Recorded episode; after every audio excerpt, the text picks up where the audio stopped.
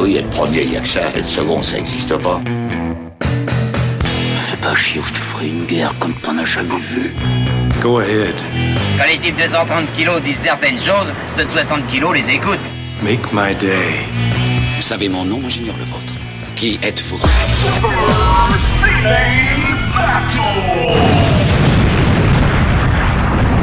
Le second, c'est un con. Super Ciné Battle, c'est le podcast où nous établissons le classement ultime du cinéma. Nous prenons vos listes de films que vous nous adressez pour les classer du meilleur au pire afin d'obtenir LA liste ultime. Vous écoutez cet épisode 41 et mon compagnon de route pour cette émission n'est autre que le vaillant combattant, le soldat coréen, Stéphane Boulet alias Plugin Baby. Hello papa, comment ça va? Et bah écoute Daniel, ça va bien. Bonsoir, euh, bonsoir, bonsoir tout le monde. Je sais pas pourquoi je t'ai appelé. Mais Mais voilà. je sais pas non plus. C'est alors c'est c'est c'est c'est- c'est assez étrange, euh, mais euh, c'est peut-être c'est peut-être mon autorité naturelle euh, qui qui fait effet en cette rentrée. Euh, voilà, peut-être c'est c'est ça qui t'a inspiré Comment le rigorisme. Euh, bah écoute, ça se passe étrangement très bien, euh, puisque pour une rentrée où finalement euh, j'ai été prévenu littéralement du jour sur le lendemain euh, où est-ce que j'allais, et que deux jours après la rentrée, on a changé les effectifs et les classes, donc... mais étonnamment, je, je suis serein et je trouve que ça se passe plutôt bien, donc c'est cool. Ah oui, pour l'instant, c'est, on va dire, c'était encore, c'est pas ta re- 20e rentrée encore, donc Non, non, non, non, voilà. tu es encore frais, plein d'illusions. Euh, non, des illusions, j'avais déjà pas avant d'y aller. Mais Oui, c'est vrai que t'es un prof tardif, donc t'as plus d'illusions. J'ai plus d'illusions, puis surtout, je suis, euh, je suis marié à une prof, donc euh, si tu veux, j'ai vu le, le- le décor, l'envers du décor depuis assez longtemps, on va dire. C'est vrai que t'as le décor. Oui, comment, comment on devient prof alors qu'on on vivait avec une prof? Normalement, tous les ingrédients sont là pour pas le devenir. Mais... Et oui, c'est ça. Mais je suis un homme plein de, euh, plein de contrari... pas de contrariété, de contradictions. Voilà, c'est Ouais. c'est comme ça. Je vois ça. On est réunis ensemble pour euh, parler cinéma. Je suis Daniel Andreev, Camille Robotique sur Twitter. Et donc, c'est l'épisode 41. Et on vous rappelle encore une fois, vous nous envoyez vos listes de films, comme on l'expliquait au début. Vous nous envoyez vos listes de films, on les classe. Pour nous faire parvenir des listes, c'est simple c'est trois films par liste. Un titre, parce que c'est mieux. Comme ça, ça fait une petite thématique. Et vous nous l'envoyez à supercinébattle.gmail.com. On a énormément de listes en stock. On a, on a de quoi tenir assez longtemps, mais vous pouvez toujours nous envoyer parce que dans le- le- l'épisode d'aujourd'hui, on a euh, une liste qui nous est arrivée, genre il y a, il y a deux jours, parce que j'ai trouvé qu'elle était drôle. Donc parfois, il faut être le bon, là au bon moment et ça passe. Ou nous renvoyer une vieille liste, ça passe, ça passe aussi euh, updaté parce que parfois euh, euh, des films ont déjà été cités. On a plus de 173 films dans la liste. C'est Oui, notre 100 173, c'est notre plus longue liste hein, jusqu'à maintenant. Ouais, elle- c'est le record. Et on peut le dire, le, la semaine dernière, enfin l'épisode précédent, c'était un peu le, le, le twist, puisque on a eu beaucoup, beaucoup de top de films dans le top de la liste, le top tiers, alors qu'il était resté quand même très très mou. On a surtout décoré la fin et le milieu, le milieu de la liste. Ouais, là on a tapé assez haut, euh, assez haut la semaine, dernière- enfin le dernier épisode. euh, voilà, ça faisait, ça faisait longtemps quand même, hein, mine de rien. On sentait que voilà, il y avait besoin Ouais. un peu de, de donner un coup de fouet dans- là-dedans. Papa, quels sont les trois meilleurs films des années 2000 Eh ben écoute, les trois meilleurs films des années 2000, je te le donne en mille, c'est Memories of Murder, euh, No Country for All Men et History of Violence. Donc quand même des films qui inspirent beaucoup la joie de vivre d'une manière générale. Oui, il est beaucoup question de mort. En fait. oui, c'est Quatrième- assez glauque les années 2000 hein, finalement. c'est vrai.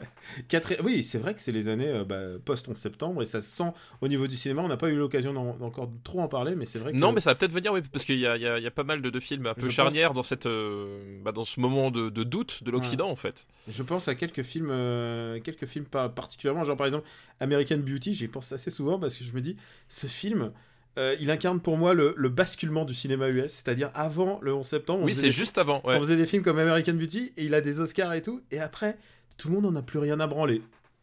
Ouais, non, c'est vrai que c'est. Non, mais C'est c'est genre, effectivement, c'est. Tout d'un coup, c'est, whoops, c'est disparu. C'est puis, puis c'est marrant. Enfin, on en reparlera, on en reparlera quand on verra American Beauty, mais euh, y a quand tu le regardes avec ce- cette lecture a posteriori, il y a effectivement un côté très euh, comment dire. euh, Mes petits problèmes de blanc. Ouais, très très très dans très euh, dans sa bulle. Enfin, c'est très étrange. Quoi. Ouais. Et ben d'ailleurs, on en reparlera peut-être un jour, mais pas aujourd'hui, ça je peux te le garantir. Euh, on continue juste la liste pour se résumer un petit peu. Quatrième Millennium Actress, cinquième Le Voyage de Shiro, sixième premier film français La Graine et le Mulet. Oui. Septième, The Host. Donc, Huitième, encore, Eternal Sunshine of the Spotless Mind. Neuvième, euh, l'assassinat de Jesse James par le lâche Co- euh, Robert Ford. Pardon. Et dixième OSS 117, Le Carnet d'espions. Euh, dont un nouveau film d'Anna Zamisius sort euh, la semaine prochaine. Donc au moment où vous enregistrez, il sort Le Redoutable, qui est un, un biopic un peu farfelu sur, euh, Sur Godard. Sur Godard. Voilà, au moment où vous écoutez, parce que c'est nous qui enregistrons, c'est eux qui écoutent, Ouais, Daniel. C'est l'inverse. Oui, mais d'accord. Mais en plus, j'ai vu ce film il y a, il y a Perpète, je l'ai vu, vu en projection à Cannes et, et, et j'ai l'impression d'en- avoir parlé déjà 15 000 fois, c'est très bizarre. je veux juste souligner que dans le top sont rentrés quand même, euh, si je regarde bien, il y a La vie des autres en 10 17e position.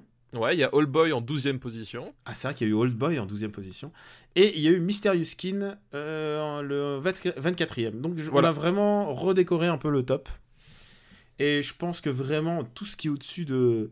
Tout ce qui est vraiment au-dessus de 50, est vra- enfin, même, à- même on peut aller jusqu'à 60, est vraiment très très bien. Quoi. Ouais, ouais, non. Il y a vraiment du bon matos. Si on s'y penche, il y a toujours quelque chose de bon à prendre.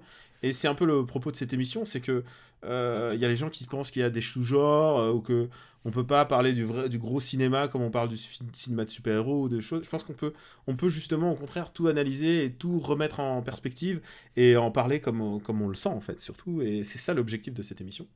En plus de graver nos, nos- nos- nos films dans le marbre, bien sûr. Ah, évidemment, oui, parce qu'évidemment, on est quand même là avant tout pour graver dans le marbre. Gravé dans le marbre, c'est la fin du tableau. On va, s- on, va- on a Ça, quand- C'est même gravé dans le plomb, là. Ouais. si- On a Gamer quand même, une petite série de films français. Gamer, au milieu il y a Transformers 2 qui s'est retrouvé là. Voilà, les États-Unis qui représentent quand même un peu, euh, voilà, qui, qui, qui s'imposent euh, malgré tout euh, dans ce top très français finalement, en top de fin. Le film de robots à couilles. Euh, Les Bronzés 3, Le Raid, Agathe Cléry, Cinéman et le dernier c'est Astérix aux Jeux Olympiques. Voilà. dont, dont le prochain film du réalisateur sort bientôt, c'est Star 80 euh, numéro 2. Il est prévu Ah. pour décembre, j'ai pas encore vu le trailer mais j'ai hâte. Oui, J'ai hâte, j'ai hâte. Ça. moi, moi, j'ai hâte de ne pas être sur Paris, comme ça je serais pas obligé d'aller le voir avec toi, tu vois. Ouais. Bon bah je crois qu'on a fait un bon topo. Ah oui, là je crois qu'on on a fait le tour là. On est complet. Alors, on va attaquer une liste qui nous est envoyée par deux personnes et ça c'est très rare. Deux personnes, ils l'ont envoyé en même temps ou ils ont envoyé la même non, liste non, séparément non, c'est deux personnes, ils l'ont envoyé en couple. Ah, oh, c'est mignon. Et tu vas voir, c'est très bien, ça sent l'amour. Ah, parfait. Et euh, on va graver dans le marbre leur, li- leur liste. C'est une liste qui nous est envoyée par Antoine et Karima. Eh bien, bon, euh, merci pour la liste Antoine et Karima.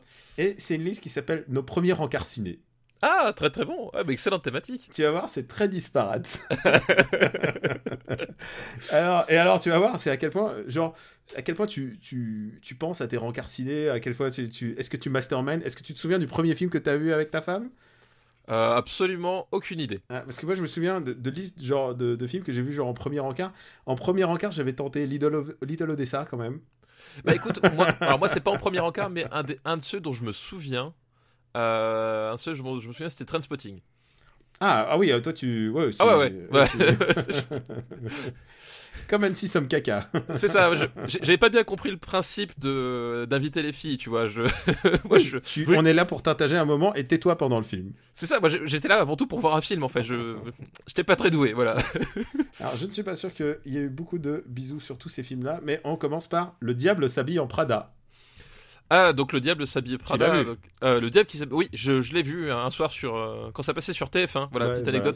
C'est- le film TF1 C'est un film Euh, de David Frankel, donc. avec euh, avec comme euh, Meryl Streep. Meryl Streep, la meilleure amie de, de Donald Trump, évidemment. Oui, et, euh, et aussi Anna Tawai, qui à mon avis n'est pas non plus son amie aussi. Non, je pense aussi que c'est pas son ami. Euh, Et C'est voilà. l'adaptation d'un roman, d'un best-seller de Lauren euh, Heisberger, basé sur sa propre vie, je crois, où elle était euh, stagiaire. euh, euh, ah putain, je suis sûr qu'il y a plein de gens qui connaissent ça à, fond, à fond. C'est quoi C'est c'est Vogue. C'est Vogue, ouais, c'est Ouais, Vogue. c'est et c'est la rédactrice en chef, celle qui est. Ah, ça, qui par est- contre, c'est Anna Wintour, enfin semble-t-il Anna Wintour, mais ou, ou plus ou moins inspiré. En même temps, tous ces personnages se ressemblent puisqu'ils sont hautains et, euh, et insupportables, et c'est le propos ça. du film. C'est- Voilà, c'est- c'est c'est quand même une, une sacrée euh, galerie de, de connards, hein, je crois qu'on peut le dire. Euh, Et, et le film essaie de démontrer que parfois ils sont sympas. oui, oui, bah oui, parce que c'est comme les nazis, il y en a des biens, tu sais. chez, les, chez, chez, chez, chez les journalistes mode, oui, parfois il y en a des biens. c'est ça. Euh, donc euh, du coup, enfin le, le, le, pitch en fait, donc c'est donc c'est Anna Tawai qui, euh, qui qui est une, une jeune une jeune femme. Alors ça se déroule à New York, hein, je crois que ouais, ça. Oui, c'est une journaliste, c'est une, apprentie journaliste, enfin une, voilà, qui, une qui- stagiaire, dire, enfin une esclave. voilà, qui cherche du travail et qui se retrouve d'un seul coup euh, contacté pour bah, pour rejoindre l'équipe de- d'un grand magazine de mode. Alors évidemment, c'est pas c'est pas Vogue qui est cité directement, je crois pas, parce que à mon avis, ils auraient eu des ils auraient Oui. quelques petits quelques petits soucis. Mais euh, globalement, voilà, on, on se doute que c'est que c'est Vogue. Elle est contactée pour euh, pour euh, entrer au service de du donc de ce grand magazine de mode dont je ne me souviens plus exactement euh, exactement le, le, le- le nom. Et du coup, elle, elle se voit tout de suite, ça y est, euh, aller dans la rédaction, faire des grands reportages, faire des trucs comme ça. Et elle va se retrouver, ben, finalement, être l'esclave. la préposée de- au café. ouais. Voilà, préposée au café de la rédactrice en chef, donc qui est jouée par Meryl Streep. Euh, Meryl Streep qui euh, visiblement s'amuse énormément dans ce film. Ah bah Elle sûr, est- quand elle peut jouer les, les j'allais dire un gros mot, mais quand elle Oui, peut jouer quand les, les, les, les femmes, les femmes compliquées, elle aime bien quoi. Ouais, voilà, c'est tu, tu, tu sens que tu, tu sens vraiment, enfin, la, la, la jouissance de l'actrice de, de, de- où, où on lui a dit, vas-y. Euh, lâche-toi. Et euh, elle est absolument odieuse sur à peu près tous les points. Et donc on va vivre un peu cette, euh, cette espèce d'enfer du, quotidien l'enfer du quotidien de, du pervers narcissique et de la relation qui s'installe de, dépendance aussi. Parce que en fait c'est justement le- tout le truc c'est que son boulot est, horrible mais en même temps c'est une grande enseigne. Donc tu si tu te grilles là bah tu te grilles chez tout le monde. Enfin voilà comment est-ce que tu composes avec ce, ce genre de choses quoi? Pour un rencard, je pense que c'est pas mal. Bah écoute c'est Ça dépend pas de mal ouais. centres d'intérêt, mais, mais en même temps, je pense que c'est un film efficace dans, dans ce qu'il montre, euh, puisque euh, il est pas, le propos est pas très audacieux. non c'est Euh, pas on se met, à, on se met à la place d'Anna Tawai parce qu'elle est adorable. Voilà, c'est globalement en fait le, le, le, problème du film pour moi, c'est qu'effectivement c'est un film qui se contente de son pitch Voilà. en fait. C'est-à-dire que le, pitch est trop fort. Ouais. le- le pitch est, est vraiment très fort et euh, voilà. Et effectivement, Anna Tawai, elle est, en, elle est, elle est euh, vraiment, t'as de la peine pour elle. Elle est, à, elle est à croquer. Et, et aussi, un autre truc purement, purement fétichiste, c'est de voir Anna Tawai grandir dans son rôle et donc devenir. Elle, elle passe du rôle un peu plouc à une femme badass. Elle se sape super bien et c'est de la voir dans des tonnes de fringues. Oui, Euh, D'un oui. simple point de vue, euh, genre, de- si on cherche un, un, un film sur le, les fringues, la production value des vêtements au cinéma, celui-là est, est anthologique. Ah bah, en tout cas pour les, les fans de, de la Anna Tawai exploitation, on, on est là quelque part au pinacle. hein. Ah bah oui, non, c'est clair. C'est, euh, Mais voilà. vraiment- c'est, et c'est, je crois qu'il, je crois qu'il a, je sais pas si Meryl Streep elle a gagné un Oscar pour celui-là, non? Euh, peut-être, alors Je crois. peut-être effectivement, c'est possible, ouais. Je, je- alors je- ça je sais pas. Mais voilà, enfin, ce que je disais, c'est que voilà, le pitch est, est- est super fort, les, les acteurs sont plaisir, etc. Mais euh, bon, globalement, ça, ça tourne assez vite en rond. Et voilà, et le, c'est un film qui ronronne, tu sais, c'est. C'est pas désagréable, c'est le film du dimanche soir sur TF1, tu, tu le regardes, euh, voilà, il y, a- il y a Simone Baker qui fait son joli sourire avec sa, sa coiffure impeccable, voilà, donc Il y a, ça voilà ça va mais ça va jamais très très loin même en termes de, de, de- que ce soit de mise en scène ou quoi que ce soit c'est voilà ça reste très euh, très sur des rails quoi il y a un, un plâtré de petits rôles qui sont intéressants. Il y a Stanley Tucci qui est génial. oui la Stanley Mais Tucci Stanley ouais. Tucci déjà est, est génial. Il est même, Stanley Tucci est génial même dans Transformers. Soyons, Oui, soyons clairs. oui Sta- Stanley Tucci est, est un acteur je pense qu'il peut jouer n'importe quoi euh, je, je, je- je le suis voilà c'est Même dans Mockingbird là, euh, comment il s'appelle le Euh, dans Hunger Games Hunger Games, il est, il est, il est super. Oui oui oui non, non, il est- Dans, dans Captain America, il est génial. Dans Captain fucking America, il est fabuleux. C'est le meilleur acteur de Captain America.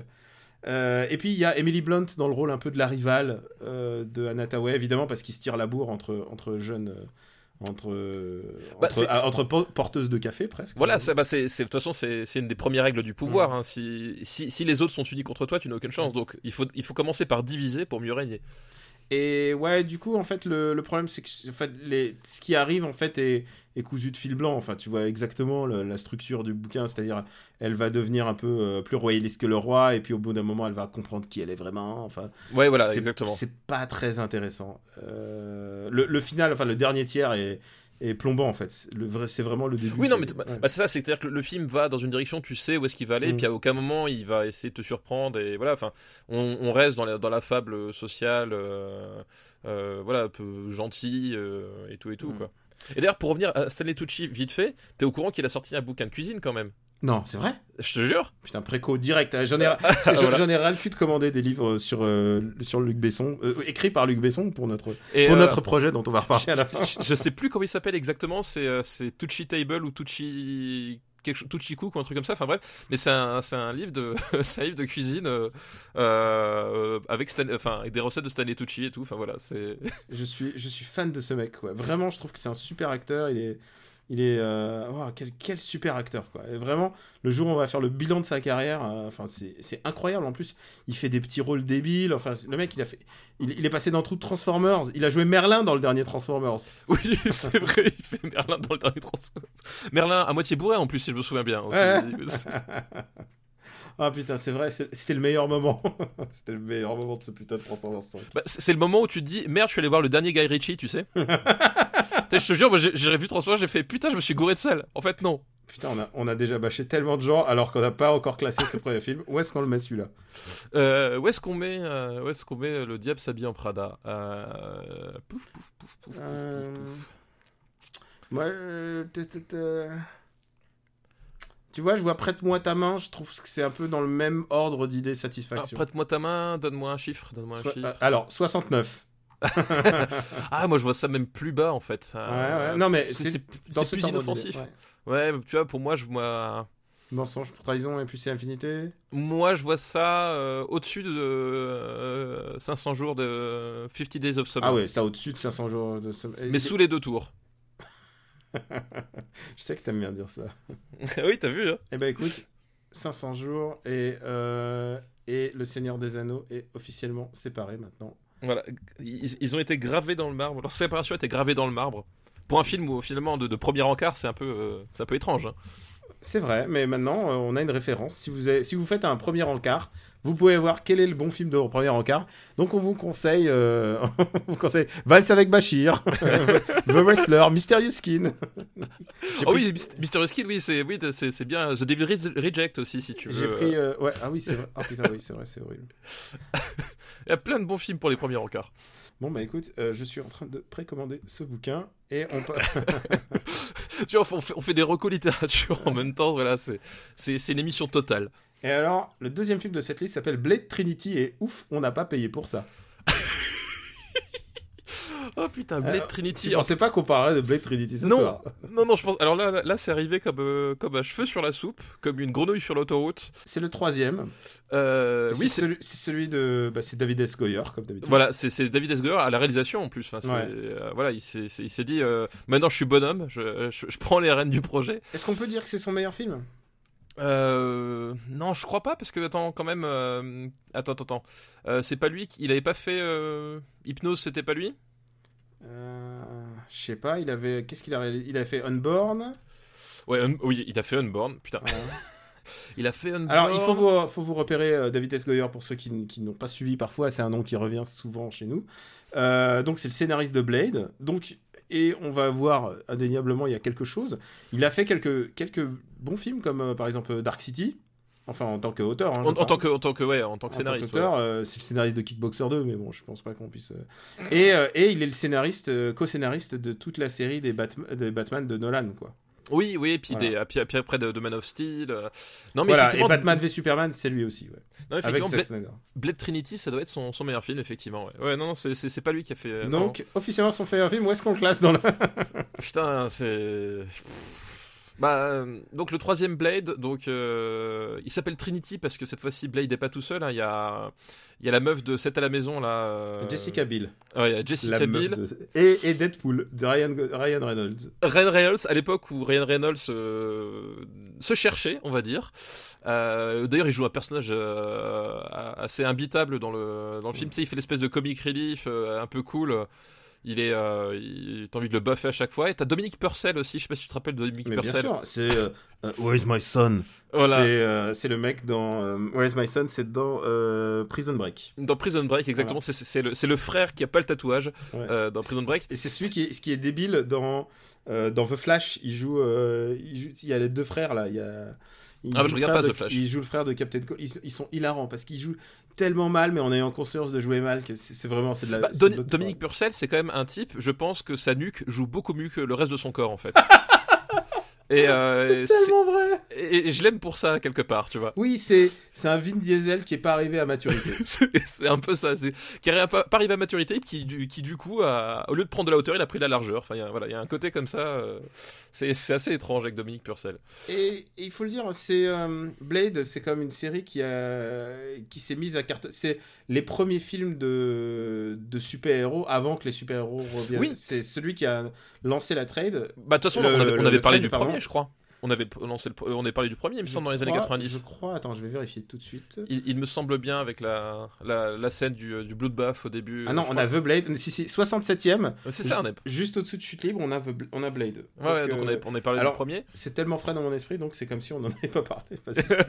Non mais voilà, enfin du coup, effectivement, comme tu disais, Blade, c'est quoi C'est 96, 97, un truc comme ça. C'est peu de temps. euh, c'est au moment où les X-Men n'étaient pas encore là. Enfin, tu vois, il y avait Et ils ont euh, pris un comics très mineur, un personnage très Oui. mineur de Marvel. très très mineur et, euh, et puis bah, ils ont ils ont fait Zéro une- risque. ils- zéro risque. Ils ont fait un, tru- un truc. euh, le premier était assez sympa. Enfin voilà, ça cassait pas des briques. Puis euh, c'était aussi un peu la fin des années 90. C'était très compliqué pour le cinéma fantastique. Donc Blade finalement, il s'en sortait pas si mal que ça dans, dans, dans la catégorie film un peu débile avec des vampires et du sang. Puis puis après il y a Guillermo del, del Toro qui est arrivé, qui a fait le, le deuxième volet, mais ça on en parlera peut-être une autre fois. C'est pas son film le plus personnel. C'est pas son film le plus personnel, mais il y a Donnie Yen dedans. oui, c'est vrai. Il y a Donnie Yen dedans, euh, avec son fameux geste de menton là, tu sais, quand il, Ah, quand il est vénère. menton. Quand Ouais, il est vénère. Voilà, il racle le Tu menton. sais, je le faisais tellement en kung fu ça. Putain, j'ai tapé mon micro tellement, tellement j'imitais Donnie Yen bien dans mon, dans mon Alors, bureau. si vous payez le Patreon très très cher, on va faire une vidéo de cet instant. Et euh, donc, et puis voilà, arrive donc euh, David S. Goyer qui fait le troisième et et globalement ils savent plus trop quoi faire. euh, un- il je, je, je crois pas qu'il y a un seul moment de Blade Trinity qui vaut le coup d'être vu en fait. Je pense qu'ils sont beaucoup plus sexy qu'intéressants en fait tous ces gens. Oui, non, mais- euh, Wesley Snipes, il est un peu au top de sa badacité. Il y a Ryan Reynolds, alors qu'il commence à devenir un peu sex symbole. Il y a Jessica Biel en combi. Oui, et Jessica est- Biel en, en, en combi, en, en combi, euh, en combi moulante avec avec, avec euh, un arc et des flèches. Enfin voilà. qui est très qui est très post Resident Evil. Genre c'est Oui, voilà, exactement, exactement. C'est aussi exactement. cette période-là, quoi. Le méchant de ce film, j'ai complètement oublié. Tu vois, c'est le problème. C'est pour ça que le premier est tellement plus mémorable, c'est que je me souviens que Steven Dorff, bah, oui, tu vois, tu- oui, oui, Steven Dorff avec, avec sa crème solaire. était vraiment le meilleur méchant de tous ces trucs. Et après, est-ce que c'est celui-là qui commence par une fellation ou c'est le deuxième? Je crois que c'est le 3 hein, qui commence par Non, je crois que c'est celui-là, il me semble. hein, ouais. Ouais, ça commence. Genre, a- on voit un bar et puis il y a un vampire en train de se faire sucer. Car c'est des choses qui peuvent arriver. Nous rappelons que ce, podcast ne s'adresse pas aux, aux, jeunes- aux plus jeunes Au publics. plus jeune, c'est ça. Mais non, mais je crois que justement, c'est euh, le, le méchant, c'est Dominique Purcell en fait. Ah, mais euh, oui, c'est vrai. mais oui, voilà. Vrai, il joue le méchant. Ah, Il joue un méchant et je sais plus, il s'appelle pas Dracula, mais il, il porte un nom de merde, genre euh, euh, genre Drac ou Drake ou un truc comme ça. Enfin, tu sais, c'est genre euh, on fait moderne, on fait moderne. Et euh, mais ça- faut savoir que dans les années 2000, il y a eu des, des films de vampires assez particuliers. Et c'est même si c'est très mauvais, Blade Trinity, c'est loin d'être le pire dans le genre, quoi. Ah non, oui, enfin ça reste, ça reste un divertissement. On allait dire TF1, c'est maintenant. Oh font- non, c'est pas TF1, c'est Ils font plus ce genre de truc, mais plutôt euh, c'est- c'est plutôt RTL 9 en, Aujourd'hui, troi- en- troisième partie de soirée, quoi. Énergie 12 quoi maintenant. Oui, Énergie 12, euh, entre deux, euh, ou, ou, ou C8, tu vois, entre deux trucs de Mm. Cyril Hanouna, tu mets un petit Blade Trinity, ça passe. Voilà. Le niveau de ton respect est quand même très très descendu quoi. Le res- bah alors où est-ce qu'on met le respect aujourd'hui là? Ouais, où est-ce qu'on met le respect? Euh... pouf, pouf, pouf, euh, En sachant que c'est le moins bien des trois. Hein. Ah non, mais oui, oui, oui, c'est le moins bien des trois. On va Non, pas faire un super euh, Blade Battle. hein. Ah Ah non, il y a qu'un seul, Blade et c'est The Blade. Exactement. Mm. Moi, j'ai envie de te dire, je mettrais bien ça juste en dessous des Rivières Pourpres 2. Ah, c'est vraiment nanardisant pour toi. Bah ouais, pour, ouais, Mais au-dessus, au-dessus des larmes du soleil. ouais, au-dessus de l'Arme du Soleil, ouais. Alors, euh, on va mettre The Blade. Non, c'est Blade Trinity. Blade Trinity, ouais, mais pas The Blade, s'il te plaît. Les gens vont plus rien comprendre. Blade Trinity, donc, euh, et arrive 145e de la liste. Bienvenue à lui. Bon film de rencard aussi, parce que là, on peut ne pas trop s'occuper de. De ce qui se passe sur l'écran, Parce ouais. que, en termes de narrativité, c'est pas. On s'en bat, les... bat les steaks de ce qui se passe. Oui, puis globalement, tu, tu, oh, tu peux louper 20 minutes, t'as pas, ça va, tu t'arrives à, rattraper assez vite les wagons. hein. Et alors, maintenant, on passe à un dernier film, et on part du fait que c'est ton rencard, tu te dis, ouais, on va prendre un truc un peu safe. on va prendre un truc safe, et là, tu te dis, eh, chérie, enfin chérie, je sais pas si tu l'appelles chérie dès le début, euh, eh, mademoiselle, tu, tu dis, on va voir le bon, la brute et le cinglé.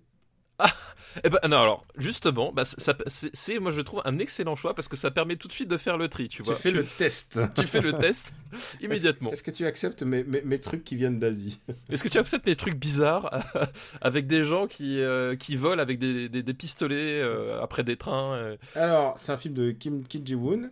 Donc c'est coréen. Ouais, et Kim Ji-woon qui ensuite va être rattrapé par la machine hollywoodienne. Oui, ouais, tout à fait.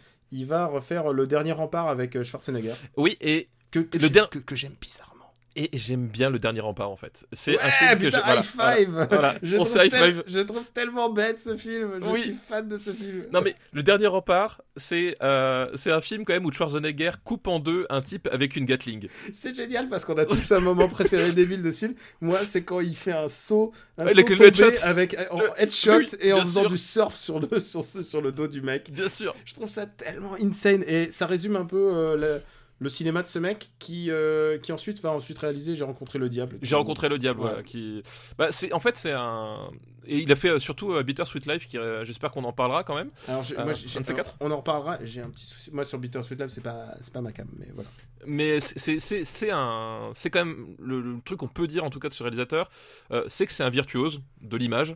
Mm. Euh, ah ça, il y a, il y a indéniable. Il a vraiment. un- c'est- voilà, c'est, c'est Ouais. un type qui, euh, qui, qui vraiment euh, sait, euh, sait filmer, puis surtout, euh, il a, il a, il a un côté, euh, voilà, il a un côté un, un peu frappé parce qu'il va, il va essayer toujours de chercher le, le- l'angle, le, la, fa- la façon de faire euh, qui, qui, qui, qui, qui décuple une scène qui déjà à la base est, euh, sur le papier est un peu frappadingue. Enfin, qui voilà. mettent en valeur euh, les, le, le propos, c'est-à-dire là en l'occurrence, c'est un peu la folie de, de- la Voilà. folie ambulante de, Donc, ces, de ces trois gars. C'est un, vrai virtuose de l'image. C'est aussi parfois son souci, c'est que du coup, euh, tu te rends compte euh, dans, dans ces autres films, euh, là, parce qu'en fait, finalement, le propos, en fait, ben, s'appelle la bonté, la beauté de cinglé parce que c'est l'histoire de trois personnages qui courent après un trésor, donc comme dans le, le film de, de Sergio Leone, Euh, sauf que ça se passe dans les années 30 en Mandchourie au lieu de se passer à la guerre de sécession aux États-Unis.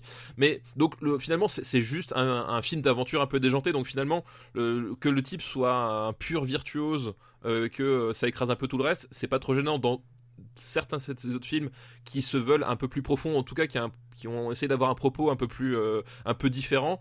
Ça, euh, son cinéma a tendance à un peu à écraser le truc, mais bon, on en reparlera sans doute une autre fois.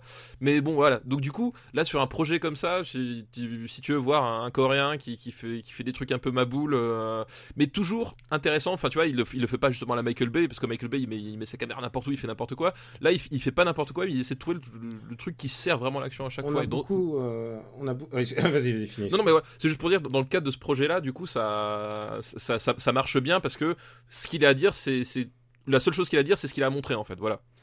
Euh, on a beaucoup parlé du cinéma des Yes Man, mais ça, je pense que c'est vraiment un cinéma de showman. C'est vraiment un gars Oui. qui.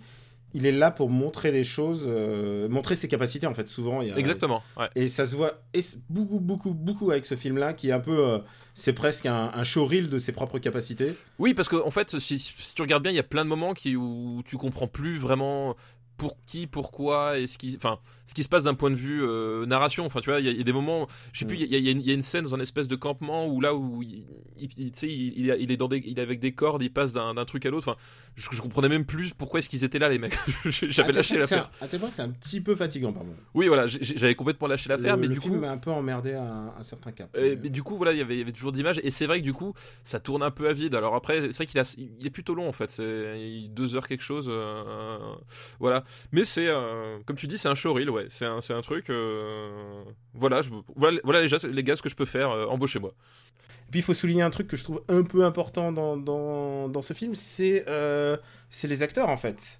Oui, Euh, tout parce qu'il y a. Song Kang-ho, donc l'acteur fétiche de, de Bong Joon-ho, De Bong Joon-ho, donc un, euh, mec- un que- mec- un mec qui est très haut placé quand même chez nous.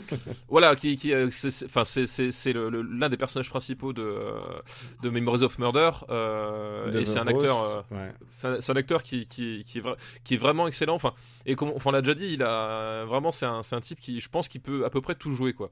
Ouais, il est. euh, ouais, alors qu'il a un physique très très à part. Il joue en Oui. plus le cinglé là. Oui, en plus, en plus, Ouais. oui, là, là, là, enfin, il est, il est complètement à l'opposé de, ce- de ce qu'on a pu voir dans Memories of Murder. Il a, un- il a un physique presque banal en fait, parce que contrairement aux autres acteurs justement de ce film-là, qui sont globalement des beaux gosses, lui, il a vraiment un côté un, un peu, un peu Monsieur Tout le Monde de la il, Corée. il sais. ressemble un peu à Seth Rogen euh, coréen. oh, ça c'est très méchant de dire ça sur lui. Oh non, non, mais alors, comparé à l'autre, euh, c'est. Attends, de mémoire, c'est euh, Lee Byung-young, Lee Lee Byung-young, ouais. qui est un peu le beau gosse qui traîne un peu ses basques dans le ciné US. On l'a vu dans euh, G.I. Joe. Les. G.I. Joe, ouais. Bah, Lee Byung-young, moi, c'est un, acteur que j'ai- j'aime bien sa présence physique en fait. Mhm. C'est-à-dire que c'est un type, euh, c'est un, un, c'est un, c'est un- c'est un artiste martial qui a, qui a des, qui, a- qui- qui est assez impressionnant. C'est plus un acteur qu'un artiste martial. Oui, mais c'est un acteur en fait. Quand il, quand il bastonne quelqu'un. Euh, t'y crois, enfin il y a vraiment un- un- une intensité dans le dans, dans l'action. Euh, par contre, je pense pas qu'il peut jouer beaucoup d'autres choses, mais euh, il a une vraie intensité dans le dans dans, dans, dans, dans- l'action, dans les choses comme ça. Enfin, il, y a- il dégage vraiment un truc très animal euh, ce- cet acteur-là. Ouais, il, est, il a un croisement entre beau et, euh, et animal, comme tu dis. Euh, très euh, Clint Eastwood jeune, en fait, euh, tu vois, un peu. euh, Oui, il a, un, il a un petit côté ouais comme ça effectivement. ouais. Et euh, vous l'avez peut-être vu, malheureusement, dans Terminator Genesis, il joue le, le- il joue le T-1000. Il joue le T-Bill, eh oui, ouais. Bah écoute, ça lui permet de manger. Hein. Ouais, de faire des films meilleurs que celui-là. Euh, bon, bah écoute, où est-ce qu'on va mettre ce, ce- ce- ce petit morceau de, de cinéma? Ce petit morceau de, de cinéma coréen, un, peu foufou. Euh, Euh, Je vois ça quand même au-dessus de, de, de- de The Blade Trinity. Oui, oui, oui, oui. Mm, mm, mm. Je vois ça au-dessus de Juno.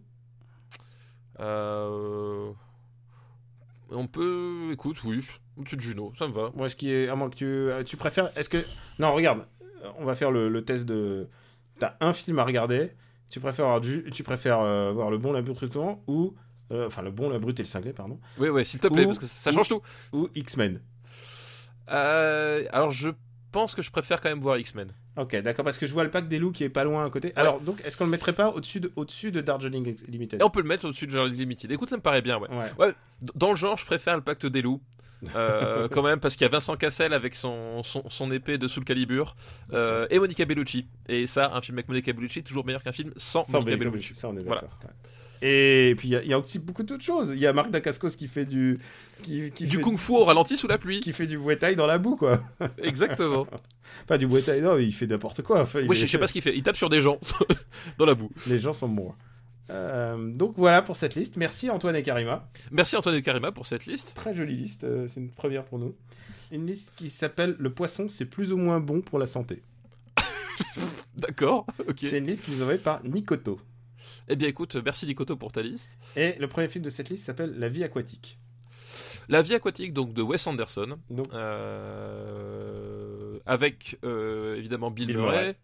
euh, avec aussi euh, le, le compère Owen Wilson. ouais. Euh, Il y a Owen- Kate Blanchett, il y a Jeff Goldblum. C'est vraiment un. C'est un choral movie euh, assez complet, quoi. Il y a vraiment plein d'acteurs. Ouais, il y, a, il y William Dafoe aussi de, qui, qui, joue le- qui joue dedans. Et, euh, et en fait, ça raconte euh, l'histoire, De Steve Zissou. Zissou. voilà, qui est un, un océanographe, un peu doudingue, on va dire. Euh, qui vit bah, en fait à bord de son bateau puis bah, avec lui tu as tout, ce- tout son écosystème et sa famille qui qui, qui l'accompagnent et qui, qui vivent sur ce bateau et en explorant les fonds marins etc et puis voilà on est chez Wes Anderson donc forcément c'est un, c'est un univers euh, qui est, qui est un peu euh, un peu barré Une famille Euh, un peu. Oui, une, une cacophonie familiale. Comme voilà une cacophonie familiale ils ont tous un grain à un moment donné euh, à, leur, à leur niveau et, et ils ont tous voilà c'est c'est- en fait c'est c'est marrant parce qu'il y, y a ce côté là chez Wes Anderson c'est que tu as l'impression qu'ils vivent tous dans une espèce de, de, de micro-bulle et que dès qu'ils essaient de rentrer en interaction ça fait des étincelles enfin, tu sais t'as vraiment ce côté euh, de, de, de, de doux rêveurs qui en fait sont, sont pas faits pour vivre avec les autres quoi t'as un côté vraiment euh, vraiment comme ça et je trouve que ça se ressent vachement dans, ce- dans, ce- dans celui-là parce que t'as plein de séquences où où tu vois des personnages faire des trucs, tu comprends pas ce qu'ils font, et tu comprends que les autres ne comprennent pas, mais plus tard, les mêmes personnages qui comprenaient pas refont des trucs qui, qui te paraissent euh, complètement insensés. Enfin, il y a vraiment un truc. euh, C'est assez loufoque. hein. c'est voilà, ça, assez. euh, C'est entre la parodie, mais en même temps, euh, complètement alors, fait je- au premier degré. C'est ça. C'est de l'ordre du pastiche, donc. C'est un pastiche parce que bah, évidemment, euh, évidemment, on pense au, au commandant Cousteau, euh, voilà, parce que ils ont tous un bonnet rouge sur la tête. euh, le, le, le- on, on s'inspire vraiment pour le coup de de, de, de, de ce personnage-là, de cet univers-là. Enfin, et euh, t'as des trucs, t'as à un moment donné, enfin, là, la scène de Bill Murray qui dans sa combinaison de, plongée en train de danser. Genre, c'est- je dis littéralement, t'as les films qui s'arrêtent, t'as Bill Murray qui danse, et après le film repart. Tu sais, t'as, vraiment des, des- des espèces de parenthèses complètement, complètement loufoques là-dedans, euh, qui, sont, qui sont vraiment très très étranges, quoi. Et autant te le dire tout de suite, je pense que c'est mon. C'est mon film de Wes Anderson préféré. Moi, c'est pas mon préféré, parce que moi, j'ai un, j'ai un petit souci avec ce film-là. C'est que justement. Ah, alors, ça veut pas dire que j'ai pas de soucis, c'est mon préféré. Non, mais euh, non parce que moi, moi, je, moi je suis plutôt client de Wes Anderson donc euh, Ouais. voilà mais il y, y avait un truc qui, qui m'a en fait c'est qu'à un, moment donné dans le film euh, il se passe un, quelque chose de dramatique Mhm. Donc attention spoiler du coup c'est en fait c'est la mort du fils de enfin c'est ça c'est son fils? Euh, On sait pas, il y a Ouais. des doutes, voilà. voilà enfin bon, en gros Enfin moi d'après ce que j'avais compris euh, parce que je, je l'ai pas revu depuis mais d'après ce que j'ai compris c'est- son fils ou plus ou moins son fils. Enfin en tout cas c'est quelqu'un de très important pour lui. Et euh, y a à ce moment-là il y a une vraie rupture de ton dans le dans le film je trouve. Et je trouve que le film s'en remet pas vraiment. C'est-à-dire que il, part sur un truc euh, je trouve trop larmoyant ou trop euh, je sais pas trop pas trop enfin pas trop gras mais je sais pas je sais pas comment expliquer mais disons que tu, tu sens que à un moment donné le, le film se casse et qu'on on a l'impression d'avoir l'épilogue d'un autre film à la suite de ce qu'on avait vu euh, auparavant quoi. Ça devient un autre film en fait. Ça devient un autre film Et- le film tout d'un coup prend a d'autres ambitions, il a envie de raconter autre chose. Et... Et, et je, et je trouve que la transition est pas super bien gérée. Il y a des, je trouve ça, enfin voilà, le basculement est, euh, est vraiment fait de façon étrange et, pas très naturelle. Et moi, ce, ce- ça m'a, vraiment, ça m'a vraiment gêné quand je l'ai, quand je l'ai vu. C'est-à-dire que c'est, faire des ruptures de ton dans les films, c'est, pas le premier à le faire. Surtout avec Bill voilà, Murray. Surtout quand t'as Bill Murray. Surtout quand t'as Bill Murray.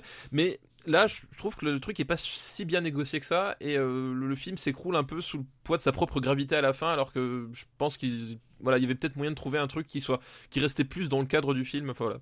C'est moi je suis un peu gêné par cette fin là. C'est aussi le, mon film préféré de Wes Anderson avec les meilleures musiques puisque c'est essentiellement bah, il y a des un peu du rock euh, des années entre 60 et enfin des années 60 70 et euh, énormément de reprises de David Bowie mais en, en brésilien acoustique et je trouve, je trouve ça bah, évidemment un film avec du David Bowie c'est toujours plus intéressant que des films sans, Sans David, David. sans. David Bowie Gros flop à l'époque et en même temps de- depuis c'est devenu un, un, un film euh, un film culte est-ce qu'on peut, le- Oui. est-ce qu'on peut le dire que c'est Oui, un film non, culte je, aujourd'hui non, je, je, je pense qu'effectivement, euh, c'est devenu parce que c'est euh, c'est effectivement devenu un peu le- le- l'étendard du, euh, du cinéma. Et des de- hipsters, ouais. C'est vraiment, quand je vois les. Quand, quand tu vas à Brooklyn, tu te dis, euh, il, il a vu juste euh, 10 ans avant, quoi. Voilà, c'est ça, c'est Mm. c'est vraiment, euh, enfin, c'est devenu vraiment le, le- le- du, du même du, du, du cinéma euh, du manière générale de euh, de Wes Anderson parce que euh, c'est celui vers lequel les, les gens reviennent euh, reviennent régulièrement quand Bah. ils veulent te citer, enfin, te décrire ce que c'est que le cinéma de Wes Anderson, quoi. Bah, en tout cas, c'est celui que je prends parce que c'est mon préféré et que t'as bien compris, Darjeeling, c'est pas mal. C'est moi ma cam et. Et je sais pas quel est ton préféré d'ailleurs. euh. Moi, je pense que c'est Moonrise Kingdom en fait. Ah ouais, alors moi je suis pas du tout, du tout Moonrise Kingdom. là. Ah, moi, je crois que c'est Moonrise Kingdom. En plus, Moi. celui-là est coécrit par Noah Baumbach, dont je suis plutôt fan, quoi. Donc euh, vraiment, Noah je trouve que Noah Baumbach a même plus de talent que que que Anderson, mais mais après, c'est ça reste quand même les contemporains, quoi. Ils, ils tartinent, enfin ils tartinent, ils, ils touchent toujours un peu les mêmes sujets, quoi. Oui, bah ils sont. la bah, famille dysfonctionnelle. Oui, oui, la famille dysfonctionnelle, voilà, c'est. euh, Et puis c'est ce- aussi, enfin, t'as c'était cette espèce de de- d'écrin, euh, de, de, de, de bulle en fait, euh, en dehors du monde euh, quelque part. T'as toujours une, espèce de nostalgie dans le cinéma de Wes Anderson Mhm. aussi, aussi. Euh, parfois même de, choses que les, les personnages n'ont pas forcément connues d'ailleurs. Euh, mais t'as as, toujours une espèce de, nostalgie de, côté. on essaie de résister face au monde extérieur, quoi. Oui, oui, on est oppressé et du coup on a besoin de, s'échapper. Ce qui est le propos d'ailleurs de Darjeeling. Oui, ce qui est propos de Même, Darjeeling, même euh, tu te souviens même de son- Moonrise Kingdom aussi Et d'ailleurs. en même fait. son, son film là, comment il s'appelle euh, Mr. Fox. Mr. Fox, tu l'as vu Mr. Fox ou pas? Non, je crois pas que je l'ai vu. Mr. Ah bah, Fox. tu sais, c'est un truc d'animation en pâte à modeler, enfin. en- Ah non, mais je l'ai pas vu non. Ah bah, ça vaut le coup d'être vu parce que c'est aussi super euh, représentatif de son style. C'est littéralement Mr. Fox, il met sa famille en... dans une bulle pour s'échapper tout le temps et dès qu'il s'agit Voilà. de... de se mettre, de se défendre, il, il creuse encore plus loin un trou euh, Voilà, bah, voilà, intérieur. du coup, voilà. voilà. Et c'est vraiment son cinéma. C'est genre, effectivement, c'est on le retrouve- cinéma voilà. de, c'est de l'escapisme pur quoi.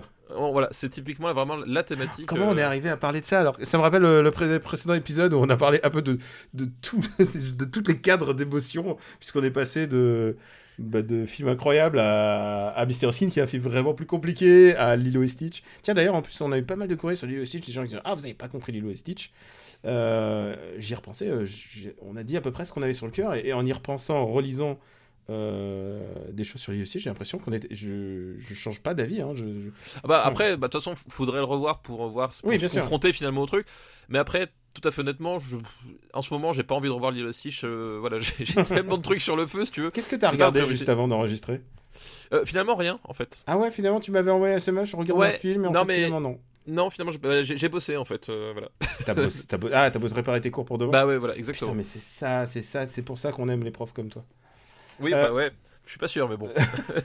Où est-ce qu'on va mettre, où est-ce qu'on va mettre ce film un peu baroque? Parce que baroque, ça, ça résume bien. Oui, c'est ça, c'est c'est euh, en même temps, et je pense que c'est un, c'est un film qui peut vraiment, genre, euh, je pense que tu peux vraiment détester ce film. Oui, aussi. alors, c'est simple. Si tu vois celui-là, si ça passe, c'est bon. C'est. euh, Oui, oui, c'est vrai que c'est un peu un test aussi. Ouais, ouais. Mais si, si effectivement tu, te, tu, tu, tu, tu détestes euh, la vie aquatique de- du début à la fin, c'est pas la peine d'insister avec Wes Anderson. Oui, hein, ah, parce que après, ça va te. Ah, Même après, Moonrise Kingdom, c'est pire encore. Voilà, c'est pas la peine d'insister, voilà.